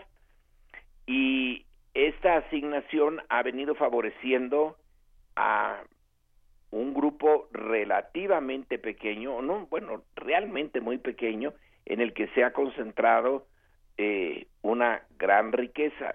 Si cambia esta forma de, de asignar los recursos escasos, bueno, pues entonces vamos a tener una eh, cierta transformación social eh, visible y con eh, efectos, espero yo, de largo plazo.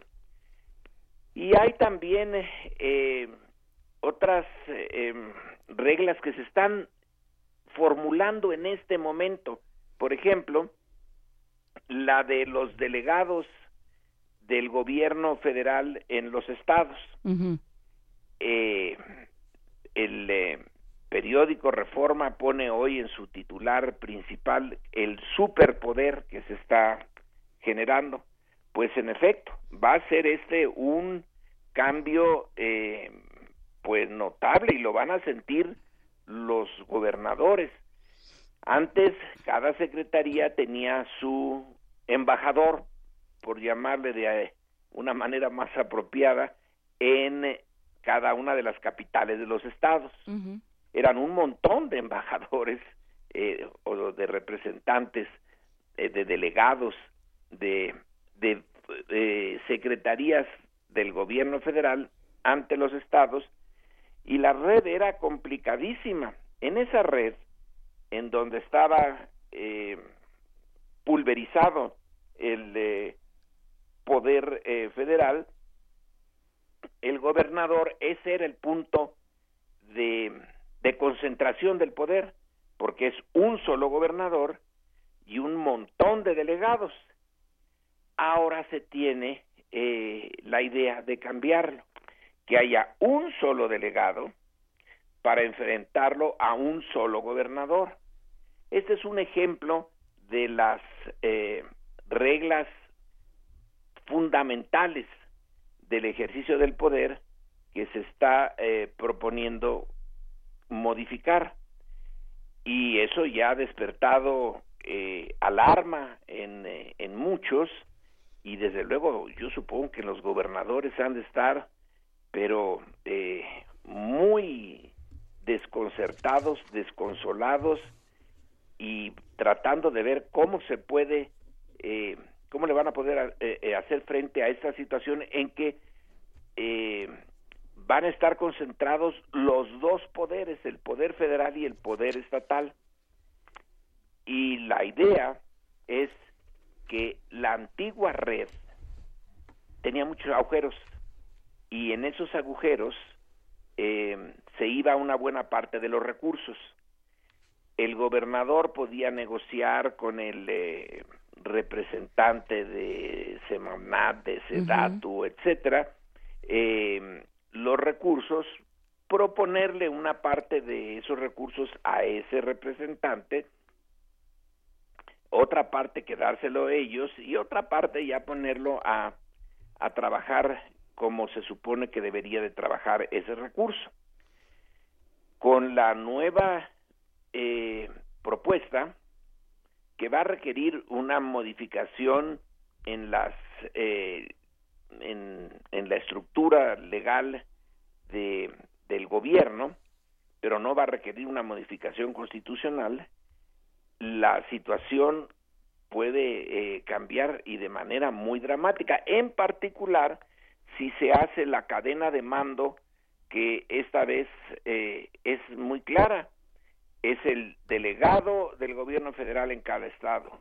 Luego todos esos 32 delegados eh, coordinados por uno eh, mm. en eh, la Ciudad de México, supongo, y luego ese uno responsable ante el presidente.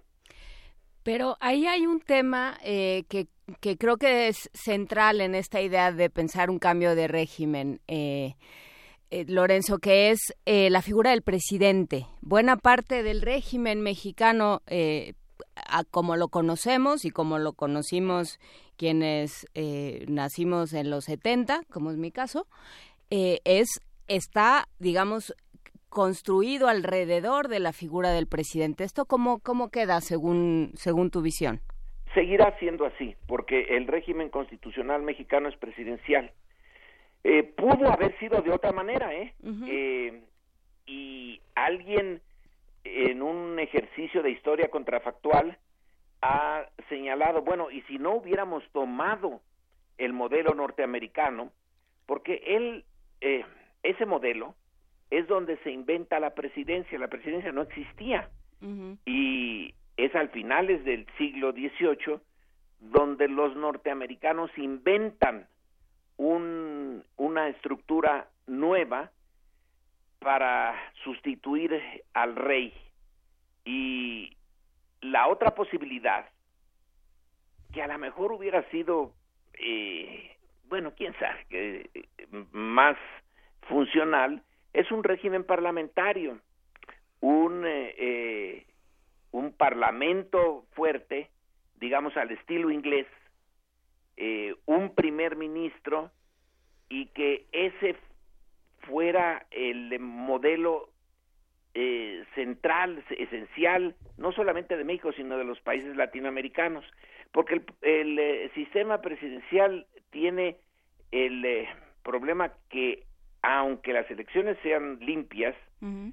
y las gane, deja a una parte, a veces eh, supongamos en este caso el 53% votó por Andrés Manuel López Obrador, entonces el 47% no, y el 47% se queda eh, sin nada en materia de la administración central. Uh -huh. En eh, un sistema parlamentario eh, estaría más em, eh, presente la oposición, no se quedaría tan en, en las afueras y sería más complicado, desde luego es más complicado para el primer ministro andar teniendo que negociar todo el tiempo con sus aliados en el Parlamento, pero pues es eh, eh, más representativo. Y distribuyes el poder de mejor manera, ¿no? Casi, podemos decirlo, todos los días lo tienes que hacer. En este caso del sistema presidencial, que fue el que se eligió, eh, cambia el régimen en México y la guerra civil de reforma eh, lo cambió y la revolución lo cambió, pero el presidencialismo no, no lo cambia. Y se han hecho eh, ensayos, intentos, estudios, sobre todo en América Latina, de cambiar esa forma y la bueno prácticamente todos eh, terminan con que la propia sociedad latinoamericana no quiere cambiarlo eh, no hay apoyo para, para modificar el presidencialismo. Creo que Brasil fue eh, un caso en donde sí se puso a elección si se quería volver a la monarquía, si se quería eh, un régimen parlamentario o un régimen presidencial y ganó el régimen presidencial. Entonces, en ese campo no hay cambio. La eh, claro que sí se introducen ciertos elementos sustantivos. Andrés Manuel dice que va a poner que a la mitad de su sexenio se vea si quieren que siga o no siga. Eso, eh, ese sí es un cambio, eh, o puede ser un cambio sustantivo, porque te imaginas que a la mitad de el proceso se diga, pues no, ya no se quiere a ese presidente, falló, perdió el apoyo social, eh, hay que renovarlo, hay que modificarlo. Ah, caramba, esa sí es una, eh, es, es un, cambio eh, sustantivo. O no, no hay que modificarlo. Entonces quiere decir que se ratifica, se le vuelve a, se vuelve a generar energía para mantener la presidencia hasta el final del sexenio de una manera muy distinta a la que se tiene ahora. Porque si ahora, según las últimas encuestas, y me gustaría ver unas más recientes, porque estas ya tienen algunos mesecillos de haberse hecho, en donde Peña Nieto tiene apenas el apoyo o la aceptación del 20%. Entonces el 80% de la ciudadanía no, no lo apoya, pero él sigue siendo el presidente sin apoyo. Y así pasó buena parte del sexenio.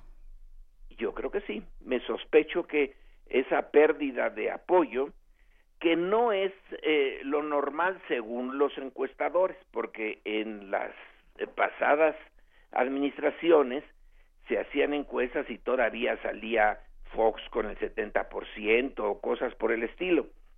Es ahora en esta, en la que está por terminar, donde realmente se desfondó desde muy temprano, en parte por lo de la Casa Blanca, lo de Ayotzinapa, etcétera, y la eh, la reforma fiscal no, no ayudó tampoco. No, pero la percepción de, de, corrupción que vino antes de la reforma fiscal. Claro. Eh, quizá porque los medios eh, se mostraron un tanto más activos en este campo. Todo el conjunto, bueno, llevó a esa pérdida. Entonces, eh, sí, se, eh, se están planeando eh, modificaciones que van a implicar cambios sustantivos en el ejercicio del poder.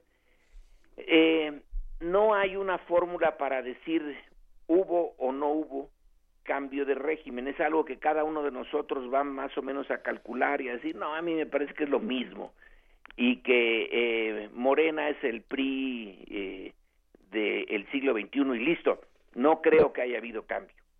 Eh, otros diremos existe la posibilidad y a lo mejor en el correr del tiempo llegamos a la conclusión de que sí, eh, no va a haber una prueba eh, realmente aceptada por todos para poder medir si lo hubo o no lo hubo, pero tengo la impresión de que en esta coyuntura, antes de entrar al ejercicio efectivo del poder, ya están presentándose tantos eh, em, proyectos eh, eh, políticos concretos y el espíritu con el que se entra y el hecho de que eh, la elección haya puesto en el poder en el 2000 también puso a un opositor en el poder supremo de México, pero el opositor era eh, realmente muy relativo,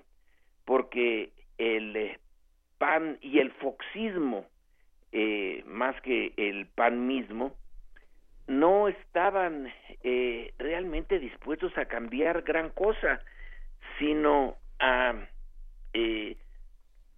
a buscar el cambio de personal, más que el cambio del espíritu en que se iba a gobernar y eso se vio bien rapidito.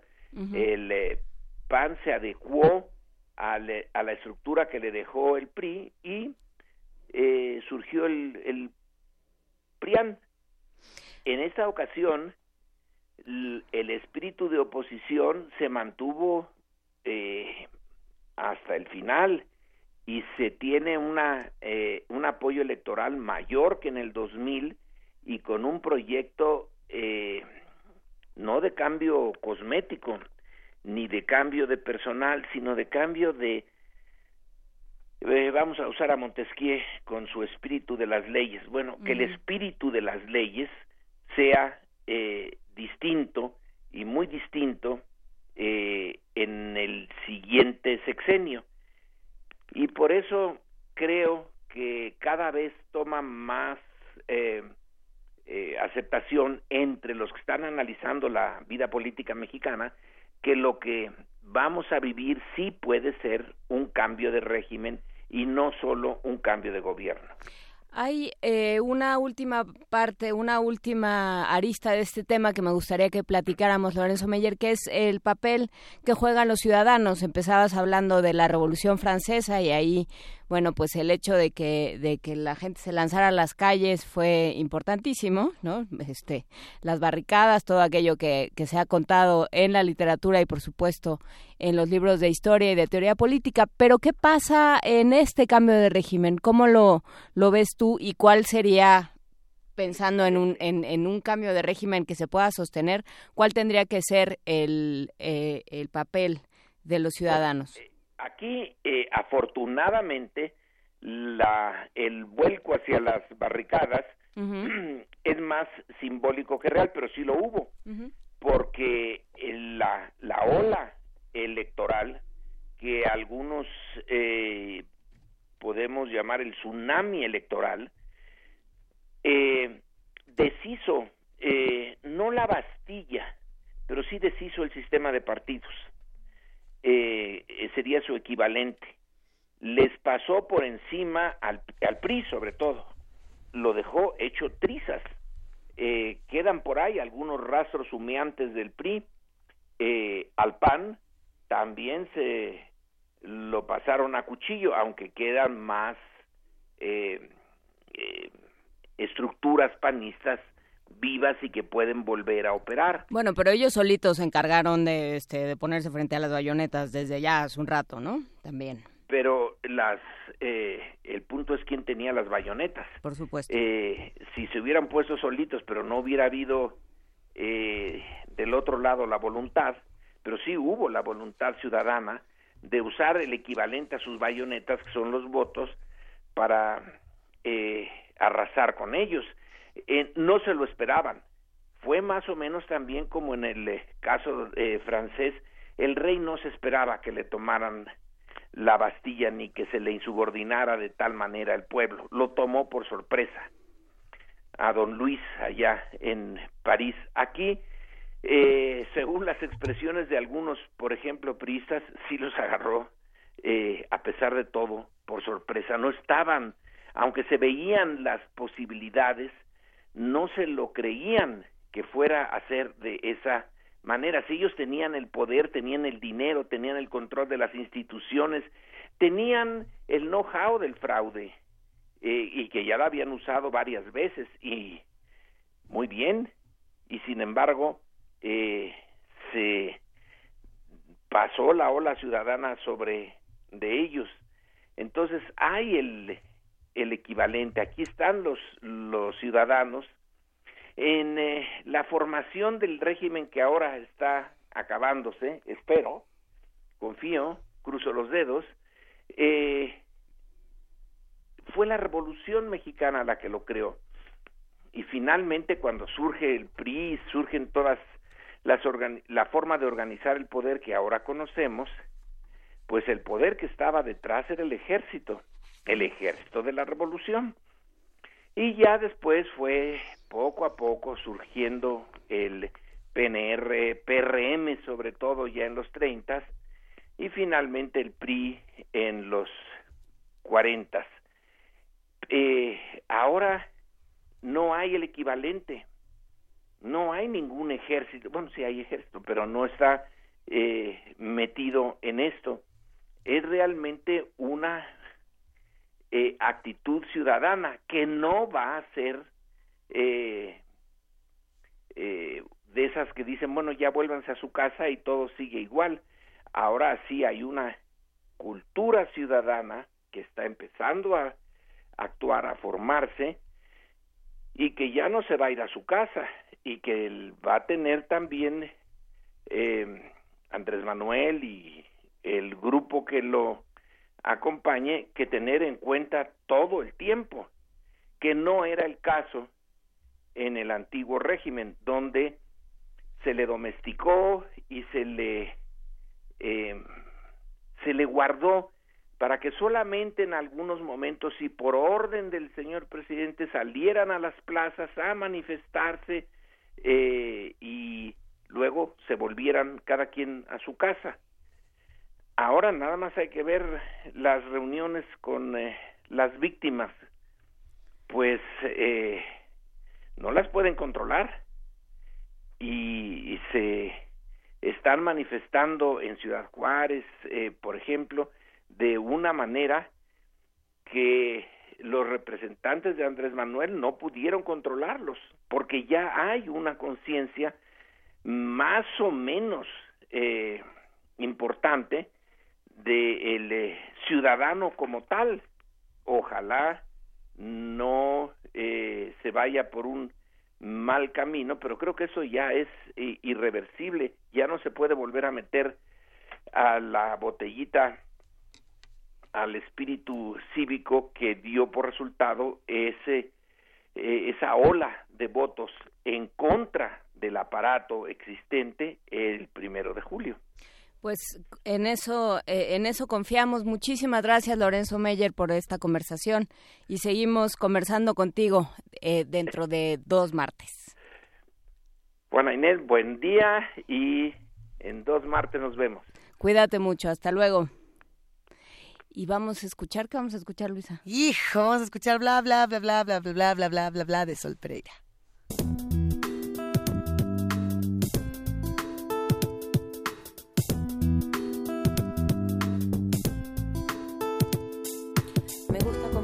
Y en cualquier lugar. Me gusta verte hablar más que masticar. Yo solo quiero hablar con vos y nadie más. Y si no me escuchas, yo salgo a buscar a otro que me entienda, que al menos me comprenda que si me encuentro oscura como una luz me encienda. A otro que me diga que puede soportar sabiendo que a mí solo me gusta hablar. ¿Por qué no me escuchas? ¿Por qué no me miras? No ves que te hablo a vos, no ves que no ves cómo me siento, no ves cómo te miento, no ves que yo presiento a dónde estamos yendo. No ves que estoy sensible, que es algo indescriptible y que por más que intente que algo de esto entiendas, no manejo la rienda de tu entendimiento. No hay conocimiento que alcance para eso. Yo veo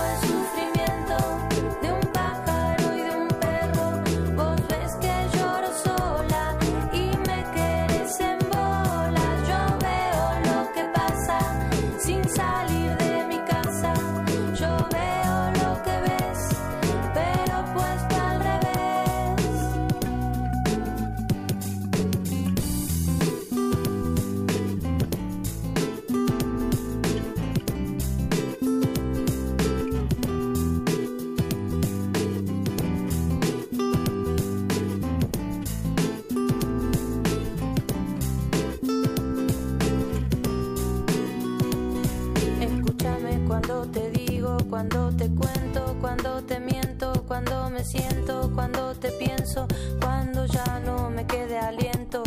Y decime qué pensás, qué sentís, sin maltrato, sin herir. No me digas dos palabras que no entiendo, que no bastan. Dame un poco más de letra, que tu lengua sea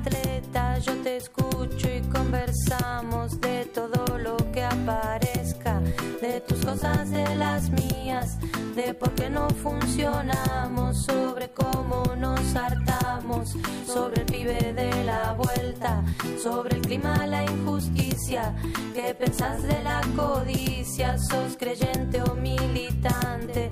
No te pongas tan distante, dame solo una palabra, que con eso yo hago dulce para vos y para mí, para que seas feliz, para que puedas ir viendo que hasta estamos sonriendo y así sin querer queriendo, ya nos vamos entendiendo.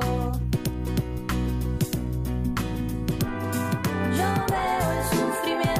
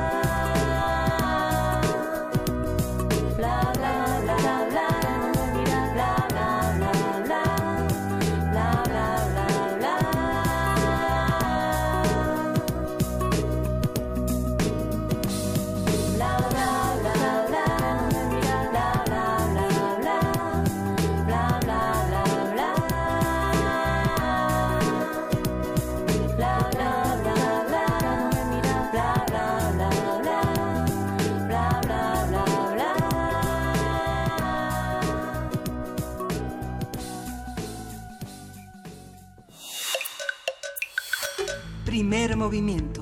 Hacemos comunidad. Nota Internacional. Arabia Saudita congeló las relaciones comerciales con Canadá, expulsó al embajador de ese país, retiró al suyo de Ottawa y amenazó con sacar a miles de estudiantes sauditas de universidades canadienses. Estas son algunas de las medidas del país árabe en respuesta a las críticas de go- del gobierno de Justin Trudeau sobre la, des- la detención de dos activistas de derechos humanos, Nassima al-Sadá y Samar Badawi, esta última hermana de Raif Badawi, bloguero que fue condenado a 10 años de prisión y a recibir mil latigazos por insultar al Islam. El Ministerio de Asuntos Exteriores de Canadá también había pedido la liberación de los defensores de derechos humanos, pero la monarquía saudí acusó al gobierno canadiense de intromisión en sus asuntos internos. Haremos un análisis del papel de Arabia Saudita en su región, qué significa, quiénes son sus aliados, quiénes, eh, a quienes reconoce como enemigos y cómo maneja su política interna y externa. Para ello nos acompaña el doctor Gilberto Conde, él es profesor investigador del Centro de Estudios de Asia y África del Colegio de México y especialista en política del Medio Oriente. Muchísimas gracias, Gilberto Conde, por estar esta mañana con nosotros. Gracias a ustedes, Juan Inés. Hola, Luisa. Qué gusto escucharte, querido Gilberto. Eh, es complicado este tema. ¿Por dónde será mejor comenzar? ¿Por el qué pasó o por el cómo llegamos hasta acá? Si quieren, este, podemos empezar por el qué pasó para cambiar el orden por una ocasión.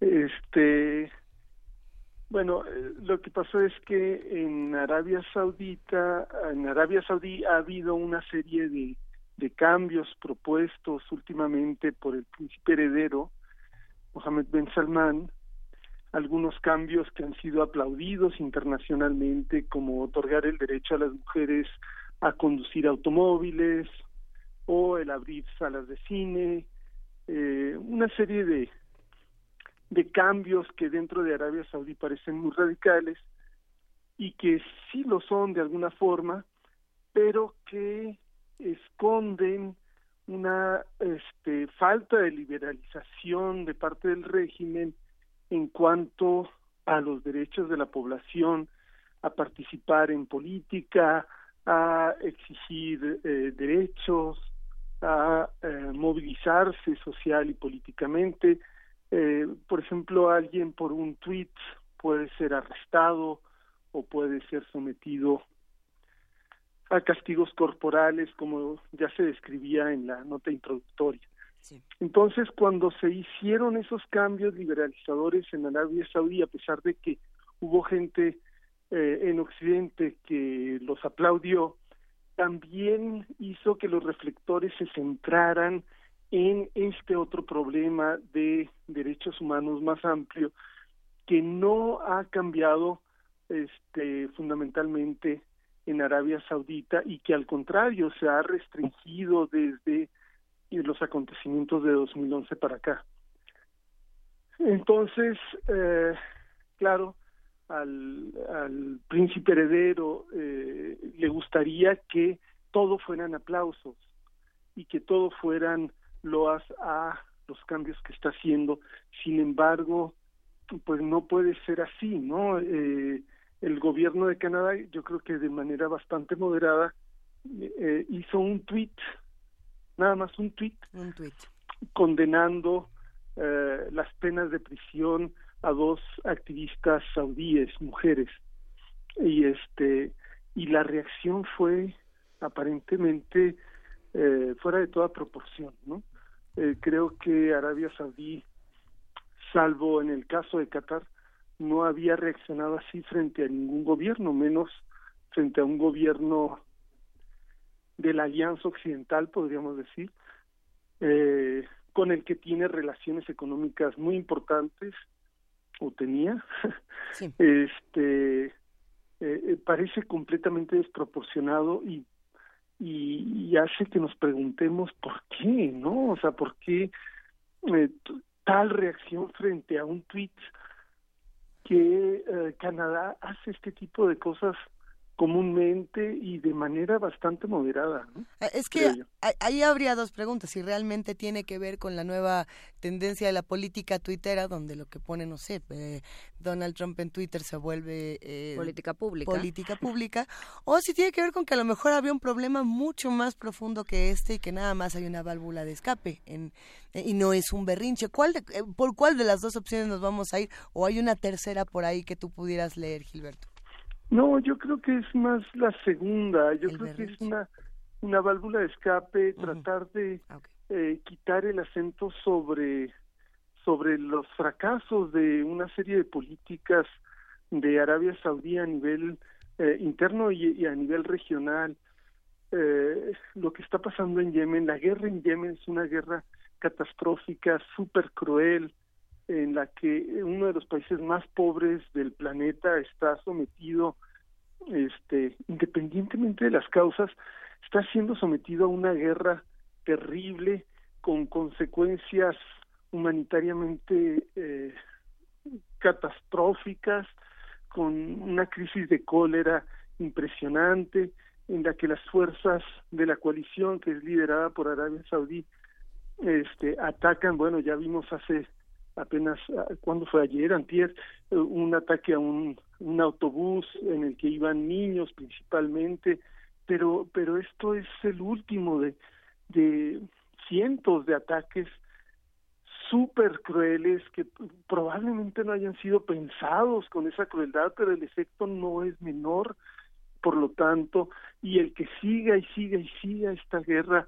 a lo largo de los años, pues hace que se repitan esos ese tipo de supuestos accidentes, ¿verdad? En la que eh, lo pagan, en este caso del autobús fueron, eh, no sé eh, la cifra, pero decenas de niños, este, pero en el caso de las instalaciones sanitarias o de agua potable, pues son cientos de miles de personas que están sufriendo de cólera, una de las peores explosiones de cólera en la era en los últimos las últimas décadas verdad entonces ese tipo de cosas es lo que quisiera eh, el gobierno saudí que se olvidaran cuando cuando se hacen este tipo de, de, actuaciones escandalosas.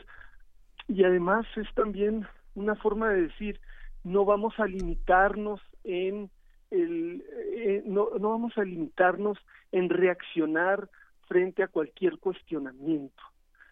y, y también la política saudí frente a Irán, que es este tratar de convertir a Irán en el monstruo regional, en el gran enemigo regional y quitar el acento de, de Israel, tampoco está surtiendo los efectos que Arabia Saudí hubiera esperado.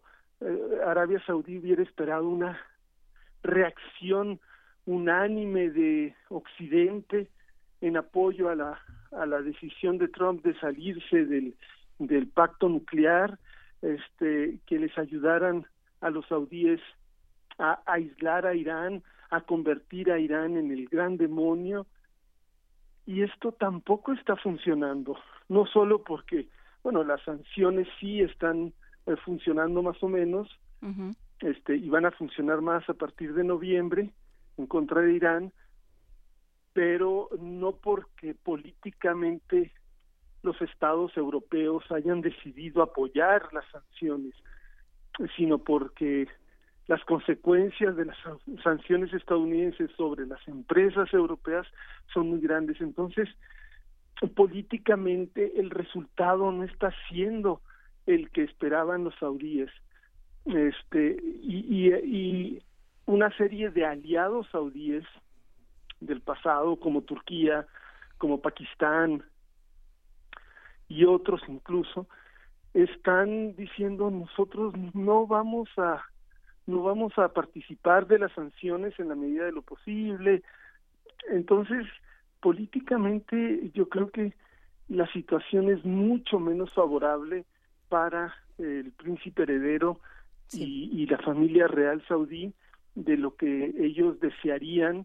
Entonces este están eh, pareciera que están tratando de apagar el fuego con aceite al eh, reavivar, eh, al atizar un conflicto totalmente innecesario con, con Canadá. mencionas a, Turquía, Gilberto Conde, y por ahí Turquía tiene su, su propio conflicto con Estados Unidos, que además ha, repercutido en la moneda hasta mexicana en los últimos días. Exactamente. Hay, hay una este serie de conflictos alrededor importantes. Sí, eh, a mí me da la impresión de que eh, a nivel internacional hay un nivel de caos que está aumentando, las contradicciones económicas, políticas y sociales se están agudizando.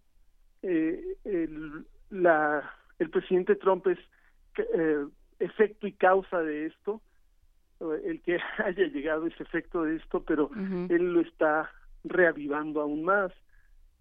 Pero, este, a ver, ¿cómo, cómo decirlo de manera clara? Eh,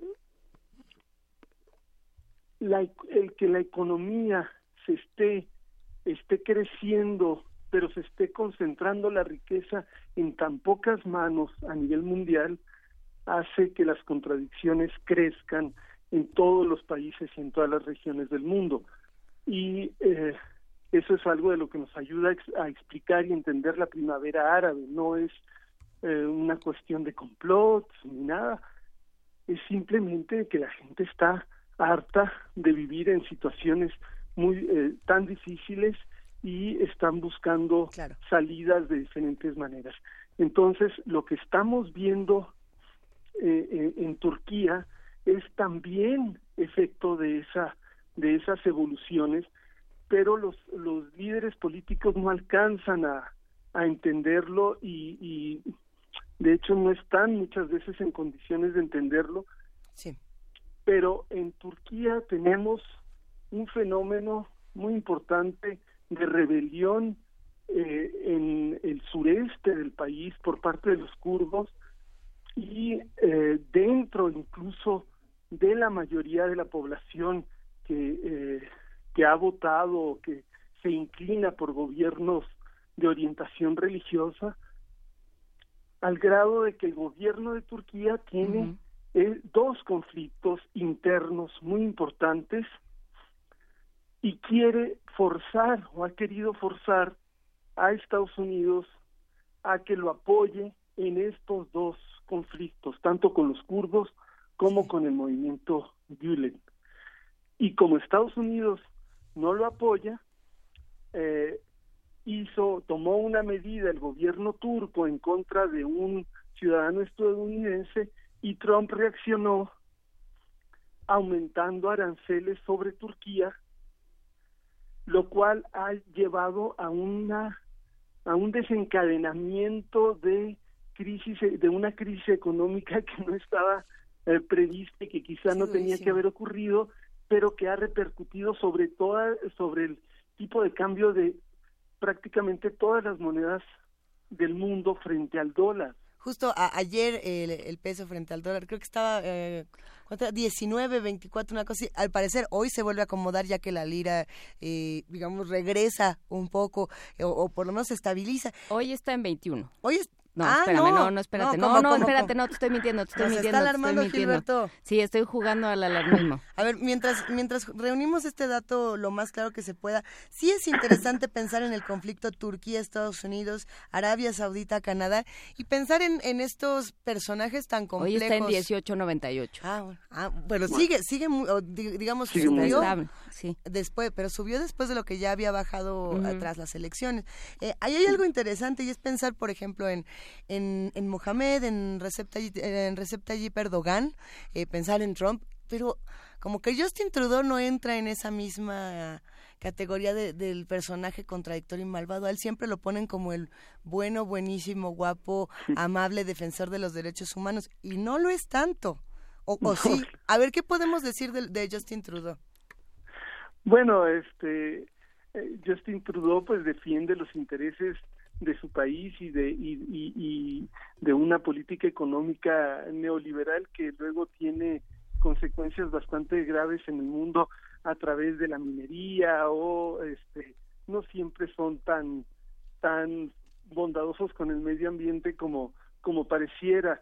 Pero bueno yo creo que pues a mí ya medio me alucinan en, demasiadas embajadas como que para meterte en Canadá, pero sí podríamos seguir aprovechando que ya seguramente te vetaron en la de Arabia Saudita, podríamos seguir con este tema porque eh, sí hay, digamos, hay muchos análisis que, em, que contemplan a Arabia Saudí como el gran aliado de Estados Unidos, el aliado estratégico deEstados Unidos en esa región.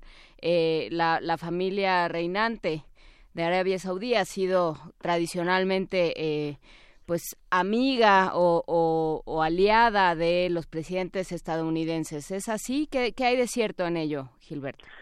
Sí, es totalmente cierto. Desde 1945 hubo un acuerdo entre, eh, entre el presidente entonces de Estados Unidos y el y el rey eh, saudí para hacer una, una alianza estratégica a muy largo plazo en la que el petróleo jugaba un papel central. Este y esa alianza se ha mantenido hasta la fecha. Eh, pero Estados Unidos no tiene solo un aliado estratégico en la región. En, yo creo que probablemente ninguna región del mundo tiene solo un aliado estratégico.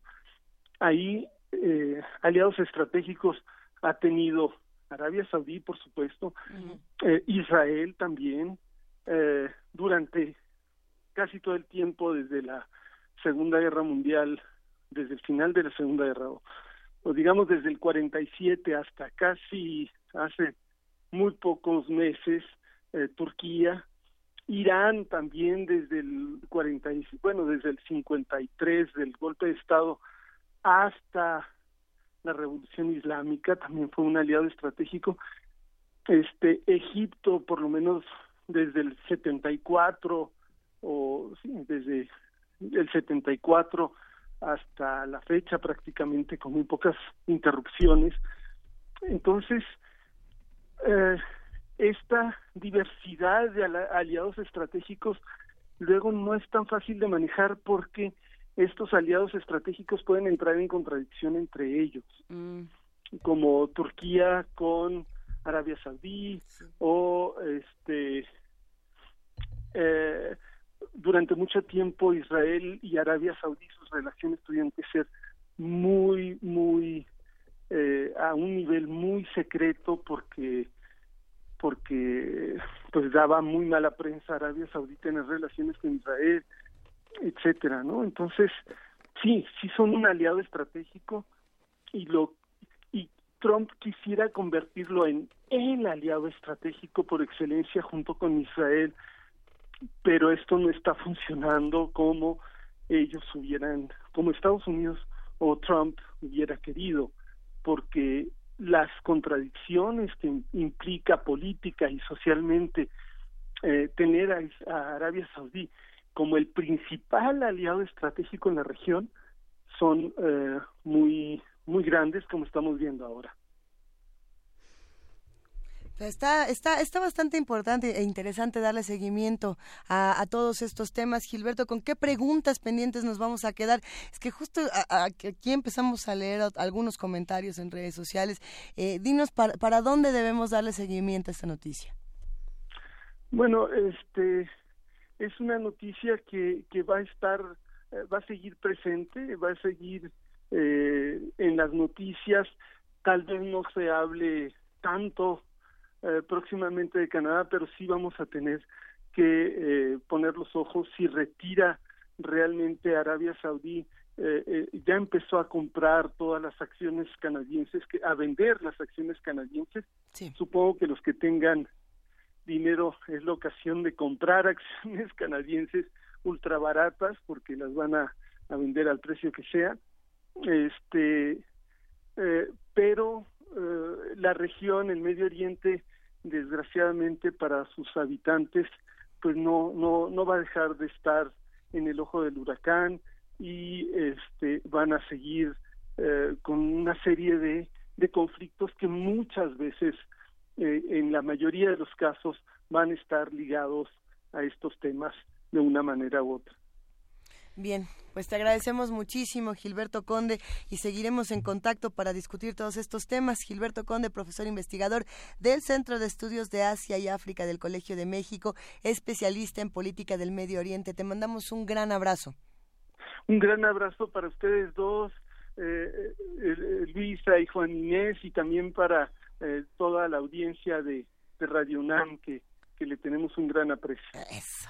Pues aquí nos vamos a quedar. Gracias, Gilberto. Nos quedamos eh, pensando un poco de cómo entendemos estas figuras que están eh, quedándose con estos pequeños, digamos, eh, pedacitos del mundo o grandes pedazos del mundo. Ya lo iremos platicando más adelante. Y con los recursos, por supuesto. Y a costa de qué mencionó Gilberto Conde como, como es necesario en una conversación de este tipo, lo que sucede en Yemen, ¿no? Que, que justamente como como de pronto siempre siempre en Yemen ocurre una tragedia pues no es siempre. Ah. no bueno es, que, en el momento en el que empiezas el análisis lo ves en un mapa y, y pues sí es exactamente un lugar que está de paso que está en el centro y que se ha convertido en el gran em, pues el gran lugar para para ser víctima de ataques de distintos tipos a lo largo de la historia y bueno, pues en este momento, además de la guerra, hay un problema de cólera. Eh, digamos, la, la guerra eh, es la desgracia que nunca viene sola y bueno, pues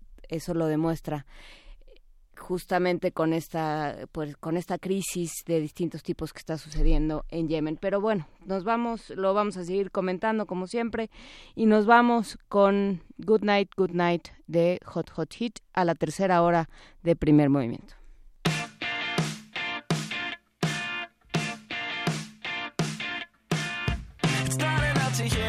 say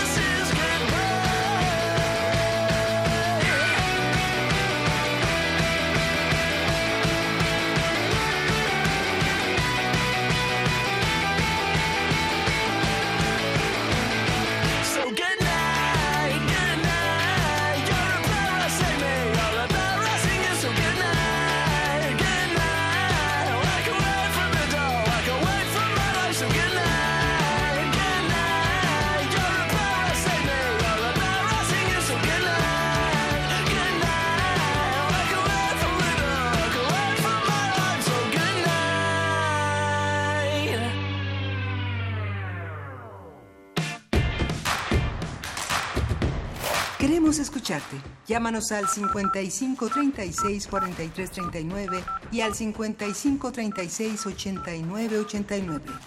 Primer movimiento. Hacemos comunidad. Me enteré en qué país vivía cuando entré a la universidad. Han pasado 50 años. Más de medio millón se calcula que hay la cantidad de gente que asistió a esta manifestación. Ellos fueron el movimiento estudiantil. Más que ingenuidad, era un aislamiento. M68. Voces contra el olvido. Serie documental con nuevos testimonios de quienes participaron en el movimiento estudiantil. Eran cadáveres, un cuerpo encima de otro. Vi tres o cuatro este, montones de compañeros muertos dentro de la Plaza de las Tres Culturas. Todos los martes a las 10 de la mañana. 96.1 de FM.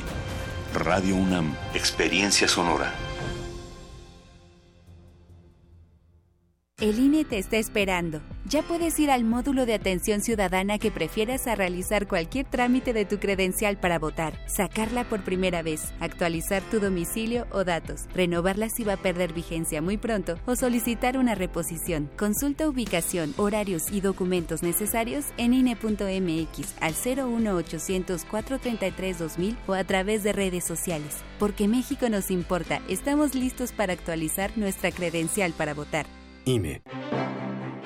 El Museo de Arte Moderno invita a la muestra Leonora Carrington Cuentos Mágicos, que desde una perspectiva transdisciplinaria explora las diferentes facetas de la artista. Reúne 223 obras de colecciones de México, Estados Unidos y Europa, que incluyen pintura de caballete y mural, gráfica, dibujo, escultura, máscaras y diseños escenográficos, textiles, fotografías, documentos, libros y objetos personales. La muestra Leonora Carrington Cuentos Mágicos está abierta en el Museo de Arte Moderno. La revista de la universidad en radio. Te invitamos a escuchar esta serie, donde cada mes diferentes personalidades se darán cita para dialogar sobre los conceptos a los que se enfrenta día con día el ser humano. Música, extinción, revolución, palabras. Cada tema será abordado desde la visión de nuestro invitado semanal. Dialoga con nosotros todos los jueves a las 16 horas por el 96.1 de FM en el papel, en la pantalla, en las ondas y en la web. La revista de la universidad abre el diálogo en Radio UNAM. Experiencia sonora.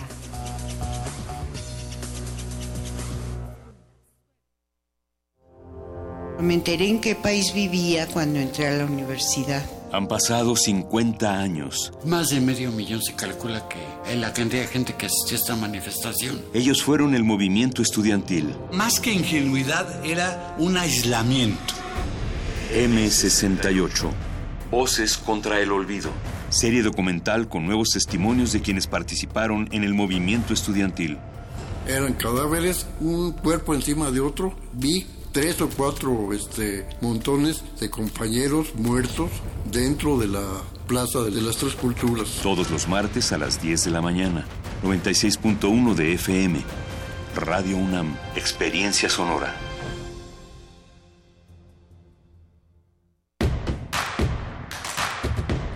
Encuentra la música de primer movimiento día a día en el Spotify de Radio UNAM y agréganos a tus favoritos.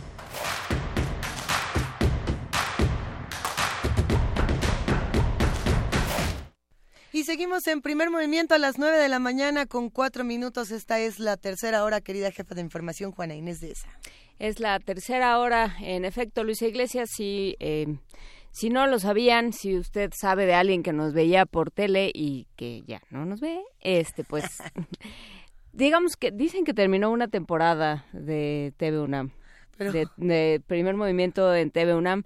En realidad, pues eh, por decisión de las de las autoridades de radio de TV UNAM se suspendieron por lo pronto las transmisiones de este programa a través de la televisora, pero nosotros seguimos, por supuesto, en www.radio.unam.mx, en el 96.1 de FM y en el 860 de AM y desde luego puede escuchar, no descargar, que ya me hizo Pablo Extinto la aclaración el otro día, Puede usted escuchar nuestros contenidos y todos nuestros programas completos en www.radio.unam.mx. MX, Luisa. Sirve este momento para saludar a todos los que están haciendo comunidad con nosotros. Un gran abrazo a Miguel Ángel Gemirán, a R. Guillermo, a Pablo Extinto, a Mayra Elizondo. Gracias por estarnos comentando todos los temas que hemos tratado el día de hoy. A Rosario Martínez, que también anda por allá. A Francisco. Es que hay muchísimos mensajes. Omar Martínez. Eh, sí, todos los que nos han estado escribiendo, todos los que están haciendo comunidad con nosotros, sépanse leídos, sépanse abrazados. Y bueno, pues aquí seguimos tenemos una buena sorpresa para la poesía necesaria. Venga. Primer movimiento. Hacemos comunidad. Es hora de poesía necesaria.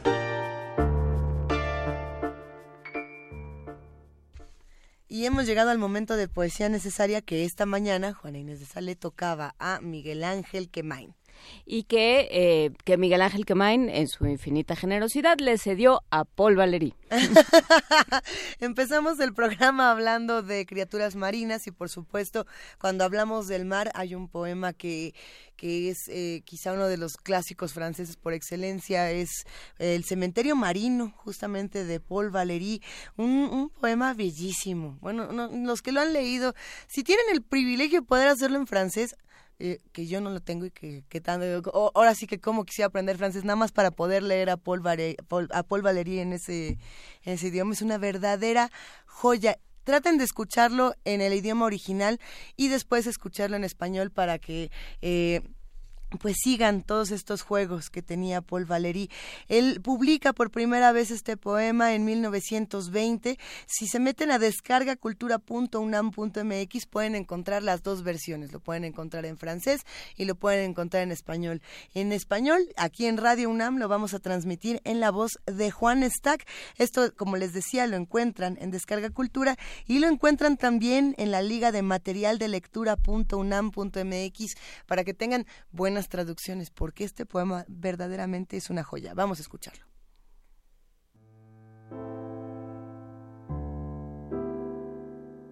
El cementerio marino de Paul Valéry. Versión libre de Alicia Reyes.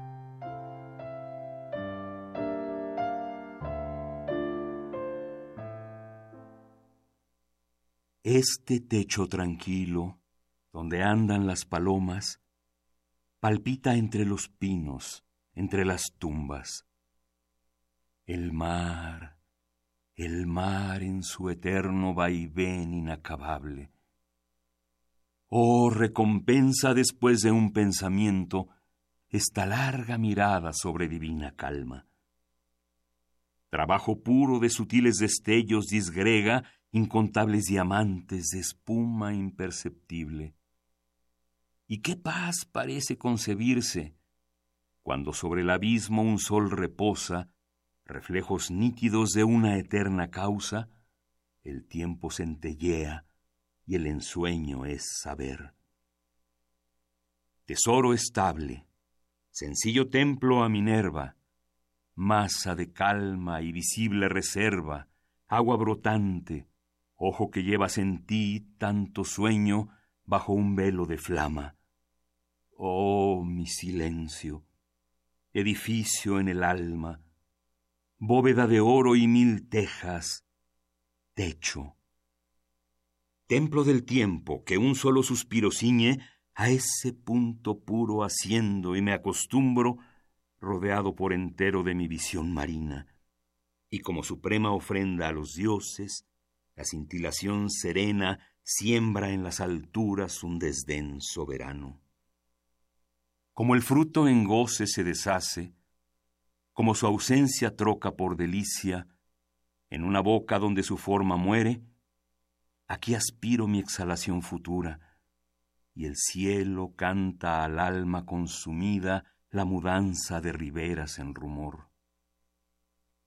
Hermoso cielo, verdadero cielo, mira mi cambio. Después de tanto orgullo, extraña y poderosa ociosidad, a este brillante espacio me abandono. Sobre las casas de los muertos viaja mi sombra y me cautiva su frágil deambular. El alma expuesta a las antorchas del solsticio, Yo te protejo, admirable justicia, de la luz y de sus armas crueles. A tu lugar primero y pura te devuelvo. Mírate, mas restituir la luz supone de esa sombra una triste mitad. Oh, para mí solo, a mí solo, en mí mismo, cerca de un corazón, las fuentes del poema. Entre el vacío y un puro acontecer, aguardo el eco de mi grandeza interna. Amarga, sombría y sonora cisterna que marcas en el alma un abismo perenne. ¿Sabes tú, falsa cautiva de las frondas, golfo ávido de endebles enrejados, secretos deslumbrantes sobre mis ojos cerrados, qué cuerpo me arrastra a su fin perezoso? ¿Qué frente lo atrae a esta tierra ósea? Un destello piensa así en mis ausentes. Cerrado, sacro, lleno de un fuego fatuo, fragmento de la tierra entregado a la luz. Este lugar me agrada, de antorchas dominado, compuesto por el oro, la piedra y la sombría arboleda, en donde tanto mármol tiembla sobre las sombras. El mar fiel duerme ahí frente a mis tumbas. Perra espléndida, al idólatra aparta, cuando solitario con sonrisa bucólica, largamente apaciento ovejas misteriosas, el blanco rebaño de mis tranquilas tumbas. Aléjame las prudentes palomas, vanos ensueños, oh ángeles curiosos. Venido aquí, el futuro es pereza. El insecto nítido escarba la aridez. Acabado está todo, deshecho, por el aire acogido en no sé qué severa esencia. La vida, ebria de ausencia, es vasta, y la amargura es dulce, y el espíritu claro.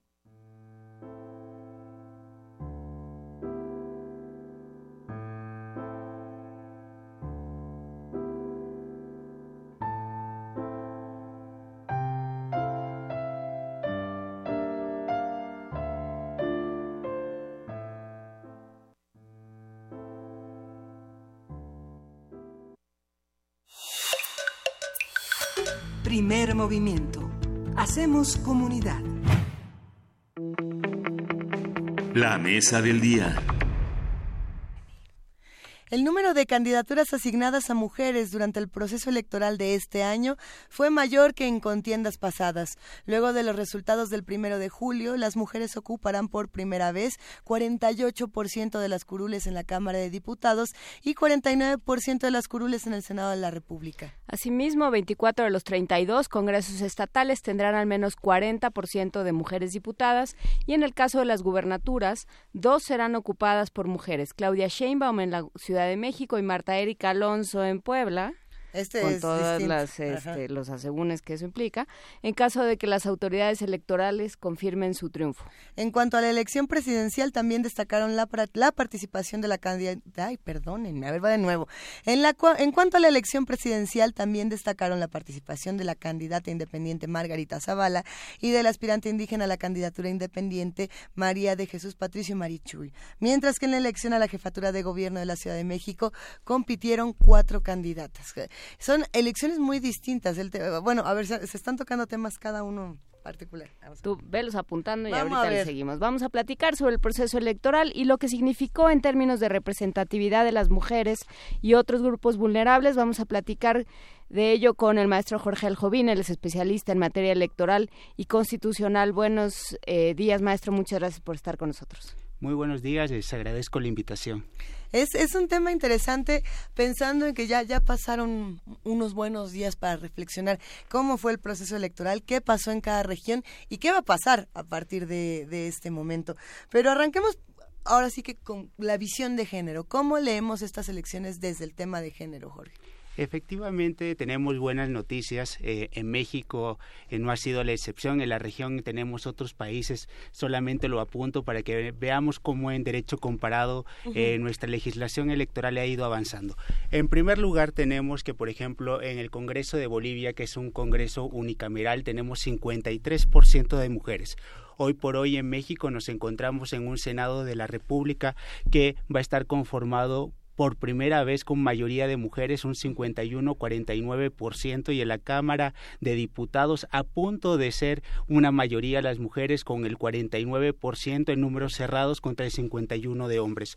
También, por otro lado, tenemos que estas este, experiencias de eh, paridad de género también han permeado también en otros países de Latinoamérica. Tenemos en el caso de Colombia, donde tenemos el primer gabinete paritario eh, a partir de la toma de posesión de eh, el candidato Duque, hoy presidente de Colombia, donde se entregan ocho secretarías que en Colombia se le denominan ministerios y no los ministerios como creemos muchas veces que son ministerios de menor importancia. Tenemos ministerios como el del Interior, que es el equivalente a la Secretaría de Gobernación en México, Justicia, Energía, etcétera, lo cual nos traen buenas noticias en México, pero ¿qué ha traído esto? No ha sido algo de la noche a la mañana. Ha sido un esfuerzo importante, han pasado varios años, eh, debemos de recordar que en el año 96 simplemente teníamos un porcentaje de 60-40.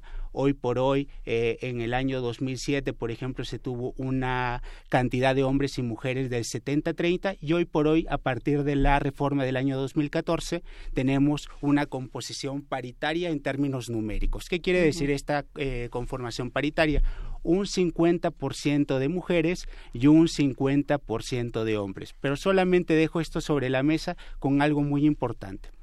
La legislación electoral no solamente se queda en un criterio cuantitativo, esto es 50-50, sino también es importante ir dando pasos agigantados en algo que se llama la, la paridad cualitativa. ¿Qué quiere decir la paridad cualitativa?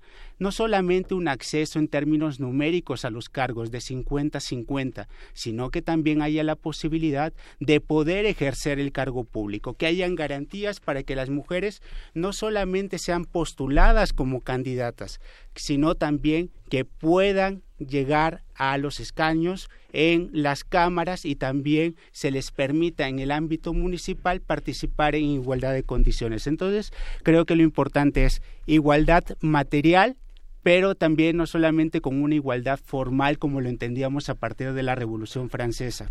¿Cómo era la Revolución Francesa? Igualdad simplemente de las normas. Pero ¿qué sucede en los hechos? Que hay unas desigualdades, discriminación, prejuicios que hoy por hoy se le han denominado como un tema de perspectiva de género. Está, está interesantísimo este tema y se suma a la mesa Ingrid Curioca, ella es consejera electoral distrital del INE en Miguel Hidalgo y coordinadora editorial de elecciones del Centro de Estudios Alonso Luján Bielitam. Qué gusto que nos acompañes, Ingrid, bienvenida. Muchas gracias, Luisa. gracias, se, se, estaba planteando algo que también me, me parece que deberíamos empezar a tocar y es si las mujeres que están en todos estos cargos y, y que estuvieron como, eh, digamos, protagonistas de estas elecciones, algunas eh, ya las iremos tocando, realmente representaban o no a las mujeres. Eh, por ahí decían, Margarita Zavala no representa a las mujeres, Marichuy no está representando a las mujeres, eh, ninguna de las candidatas que tuvimos realmente representaba o tenía una campaña propuestas de género. Mm. Es decir, era como, soy, soy mujer, pero no estoy representando estas, estas cosas que tendrían que tener, entre comillas, perspectiva de género, porque a lo mejor este, mis políticas no, no tienen nada que ver, en algunos casos hasta pueden marginar. ¿Qué pasa con esto? ¿Las mujeres realmente representaron a las mujeres en estas elecciones, Ingrid? Sí, claro, precisamente eh, parte de lo que mencionaba Jorge, en la democracia representativa lo que, lo que solemos tener es eh, mujeres que deberían representar las, las perspectivas de género o las lo que quieren las mujeres, ¿no? Las políticas públicas que quieren las mujeres específicamente en efecto hay una pluralidad de, políticas que, las mujeres quieren, no podemos satisfacer el gusto de todas. Y así como hay mujeres de derecha, hay mujeres de izquierda, hay mujeres pro aborto, hay mujeres pro vida. Y está muy difícil tener como candidatos para todos y específicamente que sean mujeres, ¿no? tenemos, por ejemplo, en, el Congreso una mayoría de integración femenina. Entonces creo que ahí es como lo más representativo que podemos tener para ciertas políticas. No sé, que cada legisladora traiga su propia agenda de género, que traiga su propia agenda de actividades y representar a las mujeres que la eligieron. Esta composición paritaria de la que hablabas, Jorge, está en la Constitución. Efectivamente está en, la todas eh, las, las, perdón, las estatales también. Sí, es uno de los mandatos que estableció la nueva reforma constitucional del año 2014, ya no tan nueva, ya lleva cuatro años. Uno de los grandes avances, y no me dejará aquí mentir Ingrid, justamente fue el 50-50 que pedían tanto las mujeres, pero ¿qué ocurrió? Este 50-50 solamente era numérico y entonces, ¿qué fue bordando la autoridad electoral? Dijo, no solamente es necesario que las mujeres accedan en igualdad de candidaturas eh, con los hombres, sino que lo, lo que es necesario también es que las mujeres postulen a candidaturas en distritos, en municipios donde realmente sean competitivos. En esto hay que ser muy claros, la clase política ha sido muy injusta con las mujeres, generalmente se les dan eh, secretarías, se les dan eh, municipios, distritos donde no son competitivos y hoy por hoy es uno de los grandes retos, también lo tenemos con el actual gobierno, tenemos también un esfuerzo del presidente electo de tener un gabinete paritario de las 17 secretarías con las que contamos tendremos ocho mujeres en, las principales carteras del país y también me gustaría agregar algo. Efectivamente creo que no tenemos que ser tan duros con el tema de la perspectiva de género. Llevamos muy poco en este tema. Es eh, un buen comienzo. Es un muy buen comienzo. Eh, ¿Qué quiere decir esto? Recordemos que también no solamente ser mujer implica establecer una agenda legislativa de género, sino también debemos de tomar en cuenta que es muy difícil por los intereses que hay en las propias en las propias cámaras, en los propios órganos y solamente me gustaría dejar algo sobre la mesa para que lo pudiéramos comentar si si, si ustedes así lo creen conveniente. ¿Cómo podemos pedir igualdad de candidaturas de hombres y mujeres cuando las propias autoridades electorales que juzgan tienen muy pocas mujeres en sus órganos? Doy dos ejemplos. Tribunal Electoral del Poder Judicial de la Federación, integrado por siete magistrados y solamente dos de ellas son mujeres, entonces tenemos una proporción que es bastante desigual. Y en el caso del Instituto Nacional Electoral tenemos 11 consejeros electorales y solamente de, esos 11 consejeros tenemos cuatro mujeres y por otro lado dejo esto sobre la mesa. Ese dato es buenísimo. Ver un foro de lactancia integrado solamente por hombres, lo cual sucedió eh, durante las últimas semanas. Esa imagen que se volvió eh, viral en, en, muy poco tiempo y que, bueno, eh, generó mucha polémica en redes sociales y en muchísimos espacios. Ingrid, ¿cómo, ¿cómo seguimos justamente esto que nos acaba de dejar Jorge aquí? Sí, precisamente lo que decía Jorge. anteriormente, el, efectivamente, las mujeres eran eh, mandadas como candidatas a distritos no ganadores o no competitivos. Y a partir de eso y de la creación del reglamento de elecciones, el Instituto Nacional Electoral, eh, se creó un mecanismo para eh, lograr ver en qué tanto qué tanto son competitivas las mujeres en distintos distritos. Es decir, se ordena de menor a mayor las candidaturas por cada partido político o coalición y esas, ese orden se divide en tres bloques de tal forma que el bloque que tiene menor votación se vuelva a dividir entre tres y veamos si el, el bloque de hasta abajo, el bloque donde un distrito o donde un partido tiene pocas posibilidades de ganar, eh, no sea preponderantemente de mujeres. Es decir, si voy, no sé, a un distrito donde históricamente ha ganado el PAN y yo quiero ser candidata del PRD, por ejemplo, eh, si posturan como candidata mujer, sabemos que no va a ganar, porque es un mm. distrito históricamente que ha ganado en este ejemplo el PAN, ¿no?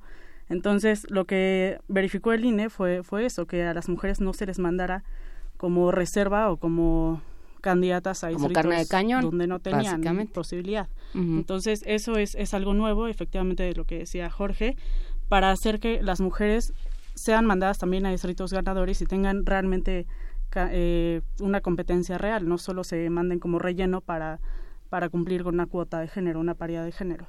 Hay siempre una discusión, o hay, ha habido históricamente una discusión en torno a las cuotas. y en torno a esto, a esta serie de acciones afirmativas, que, eh, que pues lo que dicen es por, por ley, por, por decreto, la mitad del, del Congreso va a ser de mujeres y la otra mitad de hombres, etcétera, ¿no? Eh, se dice, bueno, pues si las mujeres, las mujeres será será así en el momento en el que las mujeres sean suficientemente competitivas, no se tiene que, que, obligar. Y sin embargo hay experiencia internacional que demuestra que esto sí ayuda a que a que más mujeres se interesen en política y a que bueno pues se vaya por lo menos se vaya eh, abriendo la posibilidad de que existan mujeres en la política. ¿Cuál es eh, esta experiencia? ¿Cuál es la evidencia? Ingrid Jorge el que el que la traiga pues. Mira justamente la evidencia es muy clara.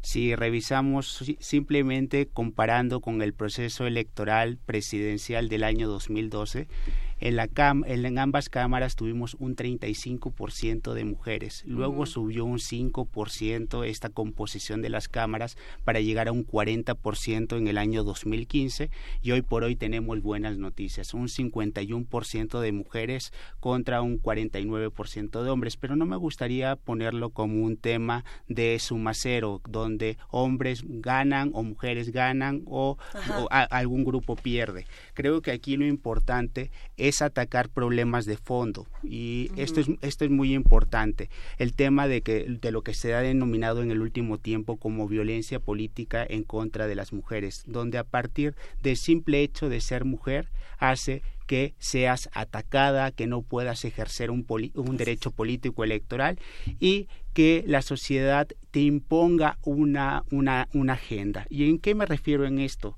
Hay un, eh, por ejemplo, muchas veces una violencia económica por parte de los partidos políticos que no te entregan financiamiento simplemente por el hecho de ser mujer y te confinan a distritos que son pocos poco competitivos, en otros casos no nos vayamos muy lejos, parece un México cavernario, pero hace 10 años, en el año 2000, 2007, 2008, ¿qué teníamos? Teníamos el famoso caso de las Juanitas, ¿no? Donde las fórmulas de candidatos se conformaban por una propietaria mujer y un suplente hombre, y, y el hombre, al momento de la mujer obtener el triunfo, el hombre ocupaba este espacio. Entonces nos encontramos que la legislación electoral ha ido tomando esta, estas problemáticas y hoy por hoy el caso de las Juanitas está desterrado de la legislación. Lo que se obliga es que las fórmulas de hombres y mujeres sean compuestas por el mismo género y siempre con una medida de protección a las mujeres. Por ejemplo, si una fórmula es encabezada por hombre, es posible que su suplente sea mujer, pero no viceversa. Si es encabezada por una mujer, el suplente debe de ser hombre, eh, debe ser mujer, perdón. Entonces tenemos que ver que se ha ido construyendo más allá de lo que hemos tenido simplemente hace 10 años. Entonces creo que debemos ver esto en perspectiva y tenemos que entender que las mujeres llegaron para quedarse en la política, para aportar con una visión innovadora y que esto creo que es importante que lo, que lo vayamos sopesando. Eh, eh, Ingrid, ¿tú qué opinas? Y luego tengo otra pregunta. Otra pregunta. Sí, precisamente lo que comentaba Jorge, el fenómeno de las Juanitas también se dio en Francia, eh, donde eh, comenzaban las acciones afirmativas para las mujeres y los hombres ponían al, al círculo de confianza más cercano que tenían, su mamá, su esposa, sus hermanas, sus hijas. Eso también, aparte de México, también sucedió en Francia. Y otra acción afirmativa que, por ejemplo, tuvieron en, en la India fue destinar distintos distritos electorales únicamente para mujeres, de tal forma que si existían candidatas mujeres y solamente existía un candidato hombre, no toda la gente por cuestión cultural se fuera eh, votando por el candidato hombre por el simple hecho de ser hombre. Entonces, distintos distritos electorales se destinaron únicamente a mujeres para que se hiciera digamos, un poco normal votar por mujeres y no pensar que las mujeres no sirven en, política. Bueno, el caso de la India es bastante salvaje en términos de, falta de equidad de género y de violencia contra, contra las mujeres, con todo y que Modi fue una de las plataformas con las que compitió para la presidencia o bueno, para, la, para eh, encabezar el gobierno de la India, pero en fin. Ese es otro tema. Eh, pensando, pensaba en los debates, pensaba, eh, por ejemplo, en, en el caso del debate de Ciudad de México, para la gubernatura de la Ciudad de México, el, el momento que yo creo que se dio en, por lo menos en dos debates, el momento estelar de los exmaridos, cosa que nunca sucede con los hombres, ¿no? Nadie sabe con quién está casado quién, ¿no? O si lo saben, en realidad es anecdótico y nos importa bastante poco y por supuesto no es un tema político. Eh, ¿Qué pasa con este tema? cómo, cómo afecta, ¿no? Ingrid, estoy viendo a ti. ¿Cómo afecta eh, la, la discusión? Porque una cosa es, son las leyes y otra cosa es qué pasa una vez que se echan a andar y cómo se viven y cómo una sociedad las adopta o las rechaza o las modifica. Claro, no solamente cuando eres candidata, me, parece que también eh, cuando hay mujeres que están tratando de contender por un, por un cargo, no sé, para ser consejeras electorales, magistradas, etcétera, siempre en todos los la parte de currículum incluyen al marido o al ex marido o al exnovio con el que anduvo en la secundaria y es increíble porque con los hombres no lo hacemos. una foto en redes sociales. Sí, y ya como mujer ya no sabes ni qué foto poner porque ya te casan automáticamente y sabes que que a un futuro te pueden sacar esa foto, ¿no? Cosa que no pasa con los hombres, que con los hombres al menos no yo nunca he visto que que le saquen el repertorio de relaciones con mujeres que, haya tenido. Siento que esta es, una parte todavía un poco eh, de la cultura machista que tenemos, que nos importa mucho la, trayectoria que tiene una mujer con sus parejas, ¿no? Nos metemos incluso a la vida privada, cosa que no debería ser, deberíamos separar completamente lo privado de lo público y decir esta mujer, las relaciones personales que haya tenido son muy en lo privado, pero yo lo que voy a evaluar es su, su labor pública como candidata. En el caso de Marta perdón, de Marta Erika Alonso sería el mismo. Sí, digo... Porque, digo, no es lo mismo eh, hablar de los ex esposos en un debate a ser la esposa de Moreno Valle, ¿no? En esa elección, con No lo sé. Es que realmente creo que hay momentos en donde sí importa y no tiene tanto que ver con el género, ¿no? O, o cómo o qué será? Es que creo que... ¡Qué complejo! Es muy complejo porque al final del día creo que esto es parte de la propia agenda que se ha estado combatiendo en las propias campañas, en la, en la anterior campaña presidencial. Por ejemplo, tenemos temas de corrupción, conflictos de interés y creo que esto trasciende también al género. Creo que cuando hablamos de violencia política de las mujeres, creo que cuando solamente eh, tratamos de todo embonarlo en esto, vaciamos el propio concepto. Creo que aquí hay un juego perverso de la propia clase política que solamente se trata de la transmisión del poder de una u a otra persona y no solamente en México ese es el caso. Debemos recordar en Argentina cuando Cristina Fernández de Kirchner recibe el poder de por parte de su marido.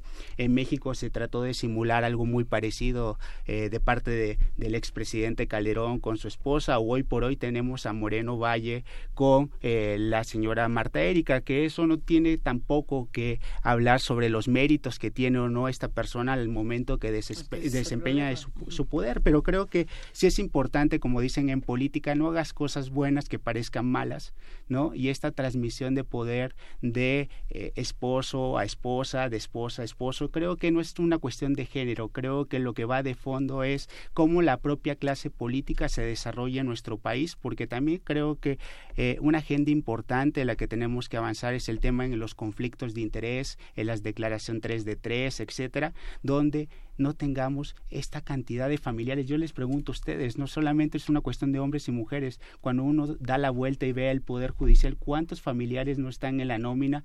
O en el caso cuando estábamos con Ingrid en el propio Instituto Nacional Electoral, si ustedes revisan también cuidadosamente el directorio del instituto, vean cuántas relaciones de parentesco se encuentran ahí, ¿no? Y nosotros aquí. Qué barbaridad. Eso nos pasa, ¿ves, Luisa? No, eh, a ver, es que la política y el ámbito político y el ámbito judicial son, jurídico más que judicial, jurídico, son dos cosas muy distintas. ¿no? Entonces, eh, digamos, uno supongo que se hacen las leyes y la idea es que eh, la, la comunidad sea necesario hacer las leyes. Eh, y hay eh, ese tema, ¿no? Eh, cómo, cómo lo vivimos y cómo realmente se hace una política que nos incluya a todos y que incluya todos los temas y, por supuesto, incluya a los diferentes grupos vulnerables que hay en este país. Nos dice, por ejemplo, Juan Ramírez Marín, que el problema es que las mujeres no tienen cargos directivos en las cámaras. ¿Esto es así? O sea, ¿qué, ¿qué pasa si tienes o, están encabezando bancadas o encabezando eh, los grupos dentro de las cámaras? ¿Qué tanto están representadas, Ingrid? Claro. Eh, bueno, existe una división de, comisiones en, las cámaras también y esas se asignan eh, de acuerdo a la profesionalización que trae cada legislador o legisladora. Lo que sí es que puede existir también el llamado fenómeno de abeja reina, donde por mucho que tú seas eh, directiva y seas mujer, tu grupo del que te rodea de, asesores es de pues no de zánganos pero de hombres no pues, tienes muy pocas tienes muy pocas mujeres. Entonces en realidad es también combatir eso ser mujer directiva pero no rodearte nada más de asesores hombres o de de gente que sea particularmente de un solo género y dejar fuera a las mujeres, porque de nada te serviría ser directora no, directiva, perdón. Eh, justo, nos están, nos están escribiendo y ya van uh, dos, Tania Mafalda, estoy buscando quién más nos escribió de este lado. Isli Xochitl. Isli Xochitl, a la que le mandamos un abrazote bien grandote, a las dos las abrazamos, eh, para recordarnos el tema de Marichuy, justamente eh, la, la, es que iba a decir la candidata, pero pues ojalá que le hubieran dado chances de hacer otra historia. ella fue de las pocas mujeres que plantearon, digamos, por lo menos una crítica a lo que estaba ocurriendo en nuestro país, a lo que sigue ocurriendo todos los días, que ningún otro candidato o candidata se aventó a decir. Hablo de feminicidios, hablo de cosas que ocurrieron en esta misma universidad, eh, de, otros temas y de otras políticas. Y eso supongo que también despierta la curiosidad de ¿y ahora qué? A ver, ya está, ya está lo que está. Eh, ¿Qué políticas o qué, qué, son las cosas que se necesitan a partir de este momento para que hablemos de perspectiva de género? Eh, hablar de feminicidio, hablar de qué temas en sí, Porque además hay otro tema. En el momento en el que se habló de el, eh, del problema de género en los debates, casi con, eh, con casi en su totalidad los comentarios eran para ti ama de casa que te preocupas por tu familia. Y bueno, pues ni todas las casas tienen un ama, lo que sea que significa ni las únicas que se preocupan por su familia son las mujeres. O sea, realmente estaban eh, mujeres perpetuando una, un esquema que es el que nos ha llevado en buena medida a tener estas cifras de violencia de género, por ejemplo. y eh, de desigualdad y de desigualdad eh, de violencia económica, de falta de paridad laboral, etcétera. Entonces, ¿cómo cómo salir un poco de ese discurso? O sea, eso de eso no se sale con leyes, pero cómo, cómo trabajarlo. ¿Hay manera desde las cámaras, hay manera de pedir a nuestros representantes que lo, que, que lo pongan en, en la agenda? ¿Qué, ¿Qué hacemos? Bueno, yo lo que creo que el trabajo en nuestro país lamentablemente ha sido empírico, es ensayo y error, y creo que hay, aquí hay algo muy importante. El buen juez por casa empieza. Y aquí es una crítica también, como lo comentaba hace unos instantes, a nuestros propios órganos. La propia autoridad quiere que haya perspectiva de género cuando ellos en la propia integración de sus órganos no la tienen. Segundo lugar, partidos políticos. Cuando tú revisas a todos los partidos políticos a nuestro país, hoy por hoy tenemos a Claudia Ruiz Macié, pero cuando fue la campaña presidencial teníamos tres presidentes de partido donde no había una presencia femenina potente, fuerte, etcétera. Y por otro lado, yo también diría que para juzgar con perspectiva de género no solamente es una lógica vertical, sino también es una lógica de horizontalidad. ¿Qué quiere decir horizontalidad? Horizontalidad de los derechos humanos cuando nosotros no somos capaces de derribar prejuicios, ¿no? De estereotipos, creo que ahí está el gran problema, porque simplemente queremos un protocolo para la defensa y erradicación de la violencia en contra de las mujeres, pero como ustedes muy bien lo señalan, la igualdad formal debe ser superada por la igualdad material, que no solamente implica que las autoridades lleven a cabo medidas correctivas, sino que también la propia sociedad se vaya involucrando. Y por eso yo planteo tres niveles. ¿Cuáles son los tres niveles que planteo? Hay un nivel informativo, hay otro formativo y hay otro que es transformativo. Y los voy a explicar brevemente. Informativo es cuando nos allegamos de información, es cuando estamos aquí este, debatiendo y entendiendo en qué consiste la paridad de género. Por otro lado, tenemos un periodo más bien formativo donde vamos introduciendo estos conceptos y los vamos digiriendo y los vamos entendiendo. Y por último, creo que este es el plano que nos falta de las políticas públicas. ¿Cuál es el plano transformativo? Que cada uno es promotores de las políticas a favor de las mujeres, y no solamente de las mujeres, sino también de los grupos vulnerables como las personas de las comunidades indígenas, los niños, las personas, los adultos mayores, que no tienen la posibilidad de tener un plano de igualdad con las autoridades en nuestro país. Entonces creo que lo más importante es que el diseño de las políticas públicas en nuestro país pasen por estos tres niveles. Ingrid. Sí, precisamente de lo que comentabas, Juana, eh, acerca de las de siempre lo que se promete durante campaña. Eh, casi nunca, o mejor dicho, nunca en México se ha visto que se entreguen tarjetas rosas o monedas electrónicos para hombres, ¿no? Para padres de familia solteros, para padres solteros.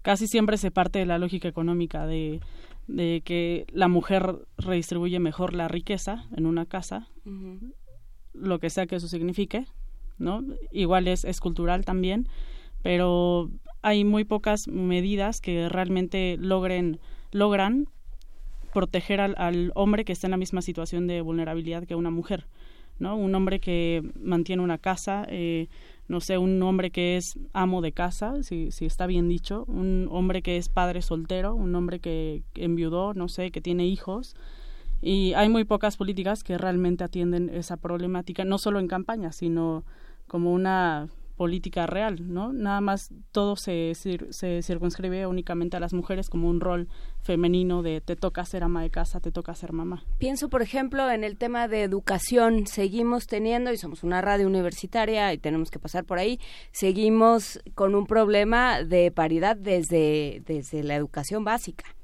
Eh, seguimos prefiriendo, digamos, como, como comunidad, enviar a los niños, a los hombres, a la escuela que a las mujeres. Eh, siguen, siguen teniendo prioridad digamos, como desde la desde una política pública, desde justamente esta idea de eh, del, del, ciudadano y del del representado, porque esa es la parte que nos falta, pensar en las cámaras y en los legisladores como nuestros representantes, de qué manera se puede incidir en eso, por ejemplo, ¿no? Que sí haya que sí se haya una política pública que busque que las niñas también vayan a la escuela o que, em, que haya seguridad, que, que se les atienda de otra forma en los ministerios públicos. Todo esto, cómo se trabaja desde el, desde el, la, el ámbito ciudadano. Mira, yo lo que creo que hemos entendido mal el tema de la perspectiva de género. Generalmente, y me hago cargo como hombre eh, de parte de este género que tú llamabas zánganos, y creo que muchas veces nos portamos bastante irracionales. ¿En qué sentido? En que queremos que y entendemos que la perspectiva de género es igualdad, mera igualdad, pero más bien yo creo que la palabra indicada es entenderlo como una equidad, entendiendo las diferencias que tenemos hombres y mujeres, donde tenemos que también incluir dentro de nuestra agenda, en nuestros libros de texto, el tema del lenguaje incluyente, para evitar estos estereotipos, estos prejuicios. Por otro lado, también es importante entender que las mujeres tienen una labor más allá que la labor eh, de, procreación, que creo que en, América Latina lo entendemos poco y que creemos que una mujer simplemente se desarrolla en el plano de ser simplemente madre, sino de que yo también tengo una experiencia en lo personal y te lo comento, efectivamente con mi esposa hemos trabajado en temas académicos y, y eso me gusta porque al final no solamente muchos de los hombres se entienden simplemente como una individualidad y creo que más bien cuando hablamos de temas de pareja creo que lo importante es entenderte como un equipo porque una persona no puede lograr algo sin el impulso de otra. Y entonces creo que eso en la sociedad no lo hemos entendido y creo que es importante que se rompa ese paradigma donde los hombres es el proveedor y simplemente es el gran tlatuani que llega a la casa y que impone las reglas. Creo que esto también debe, debe, debe irse modificando. Por supuesto. Eh, hay comentarios más, comentarios en redes sociales y muchos de ellos apuntan, como lo decía Pablo Extinto, al lenguaje, a cómo nos expresamos expresamos en, en, términos políticos, si decimos los votantes, si decimos las votantes. Eh, por ahí había una discusión interesante de si se tenía que cambiar la constitución a un, entre comillas, lenguaje incluyente, porque bueno, hay muchas maneras de interpretar lo que debe de ser o no debe de ser un lenguaje incluyente.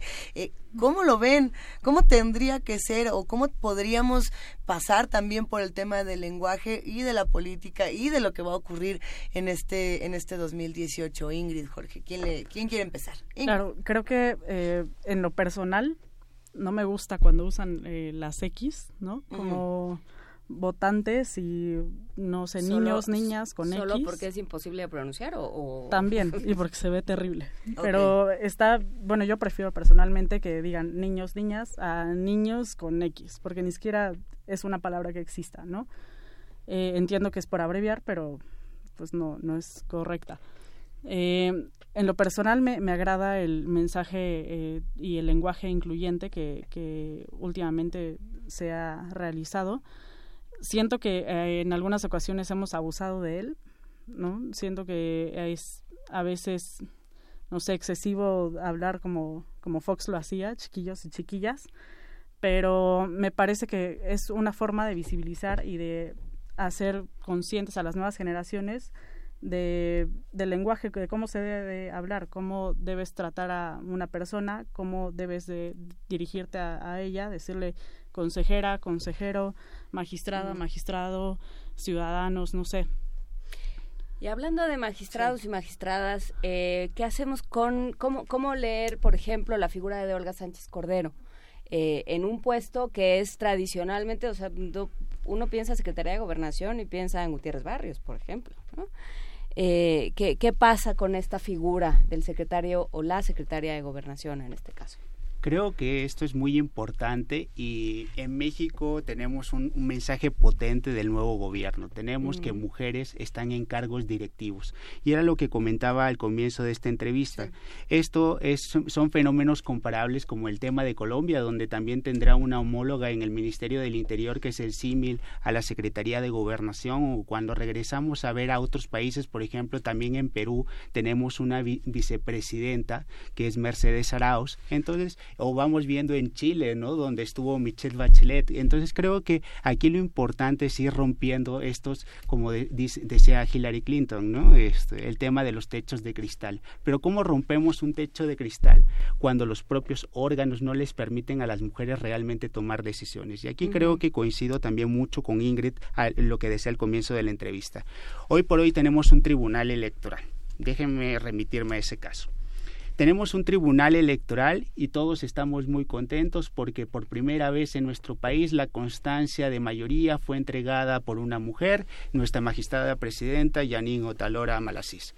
Pero luego cuando regresamos y vemos cómo se componen las propias votaciones del tribunal electoral que está dividido en dos bloques, de los siete magistrados votan cuatro o tres, vemos que los principales aliados de la magistrada presidenta no es su par otra mujer como es la magistrada Mónica Soto, sino que nos encontramos que sus principales aliados son tres hombres, Felipe de la Mata, Reyes Rodríguez Mondragón y por otro lado el magistrado Indalfer. Entonces, ¿Cómo podemos hablar de romper estos prejuicios cuando la propia cabeza del Tribunal Electoral depende de sus votos, de sus políticas públicas de otros hombres? Entonces creo que en este tema también es importante establecer estas cuotas, estas acciones afirmativas que son temporales, proporcionales, racionales, eh, razonables, perdón, y objetivas, pero también en los órganos, porque esto permite que se creen estas propias alianzas para que se pueda impulsar una agenda de género. Creo que es importante este, este tema. Eh, ¿cómo, ¿Cómo lo ves tú, Ingrid? Sí, precisamente de lo que hablabas de Olga Sánchez Cordero, eh, me, me, parece una figura muy buena y me parece al menos que lo que los lo que ha dado de respuesta hasta ahora, que todavía no es secretaria de gobernación, ha sido una postura muy liberal y fue una postura que también mantuvo mucho en, en la corte cuando fue ministra. Eh, está a favor del, aborto, a favor de la despenalización de la marihuana y muchas muchas cosas que para la para cierto sector de las mujeres son es un tema muy importante porque históricamente los secretarios de gobernación no se habían pronunciado por temas tan polémicos que en México dividen mucho eh, no sé, las, las posturas son muy, muy dicotómicas y te dividen entre a favor o en contra y es, es un pleito casado de toda la vida. Entonces, me parece que ella, al asumir la postura de como secretaria de gobernación, qué es lo que piensa, eh, me parece que es una, una figura pues muy importante y trascendental, recordando que los primeros 100 días que tenga el, el entonces presidente Andrés Manuel López Obrador a partir de diciembre. Si un día se acaba la transición, porque yo siento como que nunca se va a acabar. O si se acaba también, porque ya funciona más como presidente. Pero bueno, eh, recordando que los primeros 100 días del gobierno del presidente eh, tendrá pues una, una gran oportunidad para impulsar toda la agenda que, que quiera su partido en, en el Congreso. Interesantísimo todo lo que estamos discutiendo. Vamos a ir cerrando un poco esta, esta conversación. ¿Con qué reflexiones finales nos vamos quedando, Jorge? Nada más sin golpear la mesa, porque cada vez que golpeas la mesa brinca todo. Creo que fui yo la que estoy emocionada y yo estoy aquí haciendo. no creo. Eh, ¿Qué pasa, Jorge el Joven? ¿Con qué nos quedamos? Bueno, yo creo que hay buenas noticias en nuestro país. Eh, me uno a esta a este ánimo de transición, de luna de miel, como le han, han comentado muchos medios de comunicación. Creo que también hay que destacar las cosas buenas en nuestro país. Por primera vez, aunque sea en términos numéricos, tenemos una mayoría de mujeres, tenemos un tribunal electoral que va abordando estos criterios a favor del género femenino y también es importante comenzar a ver a mujeres en cargos directivos. Y creo que esto es importante porque va rompiendo paradigmas y también permite incluir agendas de, género. Y, y, simplemente tal vez es un tema polémico, pero también para ir cerrando estos temas, sí coincido que en México vemos muchas cosas como un cuadro schmittiano, como amigo, enemigo, blanco o negro. Y creo que es importante que los, en, estos, eh, en, en el país se vayan viendo las cosas y vayamos construyendo los grises. Por ejemplo, en temas de el aborto, por ejemplo, que es un tema importante y que hemos visto cómo han discutido nuestras compañeras en Argentina y que en México ha permeado. Simplemente decimos, ¿estás a favor o estás en contra? Más bien yo diría, ¿hay los mecanismos suficientes para que una mujer tome una decisión de manera informada? Yo creo que más bien una agenda liberal que pueda este, sostener este tipo de temas, para mí sería que el Estado entregue todas las medidas necesarias, entregue todos los apoyos para que sea la última decisión que tome una mujer. Y cuando la mujer tome este tipo de decisiones, lo pueda hacer libre e informada y que no sea juzgada por los demás. Creo que estos son temas tal Desde vez... luego no sea criminalizada. Y no sea criminalizada, porque justamente esto es el gran problema en nuestro país. Por el simple hecho de ser mujer, tú llevas una carga y una desventaja en nuestra sociedad. Y creo que esto es importante, que veamos esto como una agenda socialdemócrata, estilo de eh, países como Alemania, más avanzados en, estos temas. Y creo que a partir de construir los grises, creo que vamos a llegar a muy buen puerto en nuestro país y pues me gustaría, y, yo siempre lo he dicho en cada una de las mesas donde me presento, creo que y con independencia del domicilio ideológico que uno comparta, creo que de todos en este país tenemos ganas de creer, de ganas de creer en el nuevo, en el nuevo gobierno. Tal vez el propio ejercicio del poder eh, haga que haya un, un desencanto, pero demos el beneficio de la duda y creo que eso es importante para poder construir y transformarnos en agentes de cambio. Y hagamos nuestro trabajo como ciudadanos también, Ingrid. Claro, me parece que en, en cuestión jurisdiccional se ha hecho lo, lo, posible por evitar que los actores políticos eh, realicen el, el, típico fraude a la ley que, que nos permitía violar la ley de, paridad, eh, yéndonos por algún eh, escondite que, que la ley no contemplaba, como por ejemplo las cuotas de género anteriormente, eh, o la integración que bien hablábamos de, de los distritos perdedores para las mujeres. Eh, me parece que la función jurisdiccional ha hecho bien su trabajo. Eh, falta todavía mucho por hacer. Me parece que este fue un proceso electoral bastante histórico para las mujeres y no solamente hay que ver qué, qué, mujeres integran las cámaras, sino seguir su trabajo y seguir la agenda que tienen, seguir las propuestas que tienen y analizar al final de la legislatura si dichas propuestas apoyadas por mujeres fueron eh, bien beneficiosas o para las mujeres o al contrario fueron eh, totalmente pues no sé, apuntando a la continuidad eh, masculina que siempre hubo. Entonces me parece que eso es lo que también deberíamos evaluar. Pues será una, una tarea interesante y a ello nos dedicaremos. Por lo pronto, nos seguimos con las criaturas marinas. Nos saliéndonos un poco de la tierra. nos seguimos con las criaturas marinas. Muchísimas gracias, Jorge Aljovín. Un placer y qué bueno que nos acompañas esta mañana. Les agradezco la invitación. Ingrid Curioca, muchísimas gracias y nos veremos próximamente. Muchas gracias, Luisa y Juana. Gracias. Ahora sí, seguimos con las criaturas marinas en el principio de este programa, por ahí de las 7 de la mañana, cuando hablábamos con Luis Zambrano, con el doctor Luis Zambrano, mencionamos a Leviatán. Eh, algunos lo recordaron por Hobbes, nosotros lo vamos a recordar en taxidermia de colmillos y garras.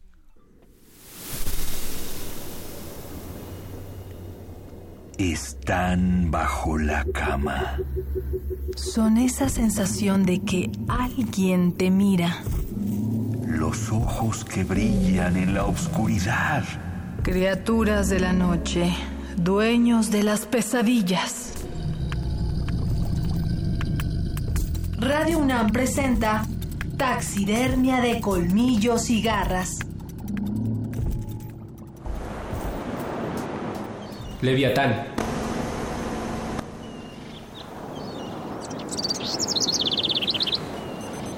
Según el Talmud judío, un día común en la vida de Dios tiene 12 horas. En las primeras tres se sienta y estudia el Torah. Durante las segundas tres juzga al mundo. Después alimenta al mundo entero. Y finalmente, en el cuarto periodo del día, Dios juega con el leviatán.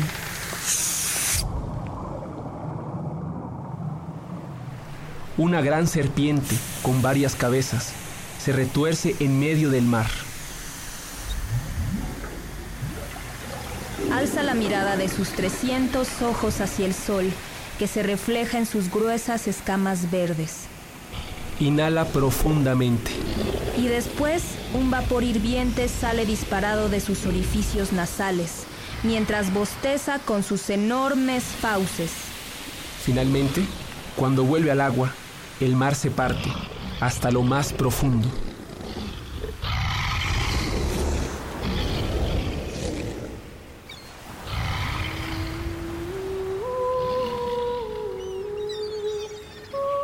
El quinto día de la creación, día en que Dios dio vida a todas las criaturas del mar, creó al poderoso Leviatán para reinar el mundo acuático. Con sus enormes y numerosos dientes, devora dragones como si fueran ratones y bebe una cantidad de agua equivalente al río Jordán. Desde su nacimiento, durante las tres últimas horas de cada día, Dios juega con su gigantesca creación. Pero esto continuará solo hasta el día del juicio cuando, según la profecía, el arcángel Gabriel lo cercene con su espada. Entonces su carne será servida como comida para los justos.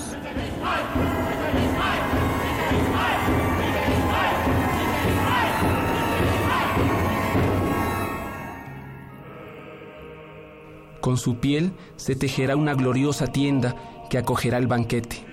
Y sus escamas se esparcirán en Jerusalén, desde donde su resplandor iluminará cada rincón del mundo.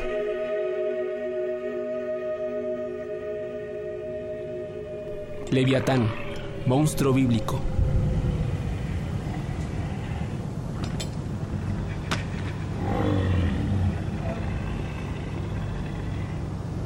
Grabación Jesús Arrieta. Guión Damaris Vera. Sonorización Jessica Trejo.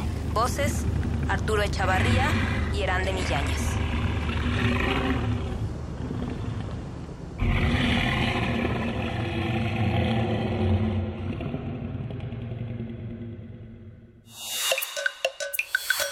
Primer movimiento.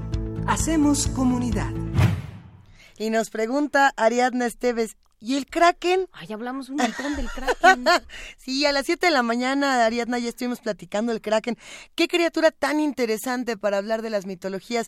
El Kraken, Leviatán, ¿qué otra mencionamos? Nada más para hacer un recuento de este bestiario que hicimos a lo largo del programa. Eh, las sirenas, que parece que, este, Luis Zambrano les tiene una particular eh, un, particular afecto. Los monjes marinos también fueron mencionados en esta conversación. Tú hablabas de este árbol que está en el fondo del mar según la mitología maya. Es que no estoy segura si es la, la maya y si alguien que nos escucha nos lo quiere aclarar estaría fabuloso. Este mito eh, de tradiciones mexicanas de los muertos que, que van al mar y que dentro del mar, en lo más profundo del mar, hay un árbol donde, donde descansan. Si alguien sabe cómo se llama este lugar, eh, lo apreciaríamos muchísimo porque es uno de estos mitos, una de estas tradiciones que quisiéramos recuperar para nuestro nuestro bestiario y nuestro uh, recorrido marino que acabó con Paul Valéry. Ahora sí de todo hubo en esta hubo de todo, faltó la Sinfonía Inconclusa del Mar, pero la puedes cantar en tu cabeza, Pablo Extinto, taca taca tan, taca taca tan, y ya nos vamos. Hasta luego, nos vamos, nos vemos mañana, Luisa Iglesias. Gracias, Juana Inés de esa. Esto fue Primer Movimiento. El mundo desde la universidad. Radio UNAM presentó Primer Movimiento. El mundo desde la universidad.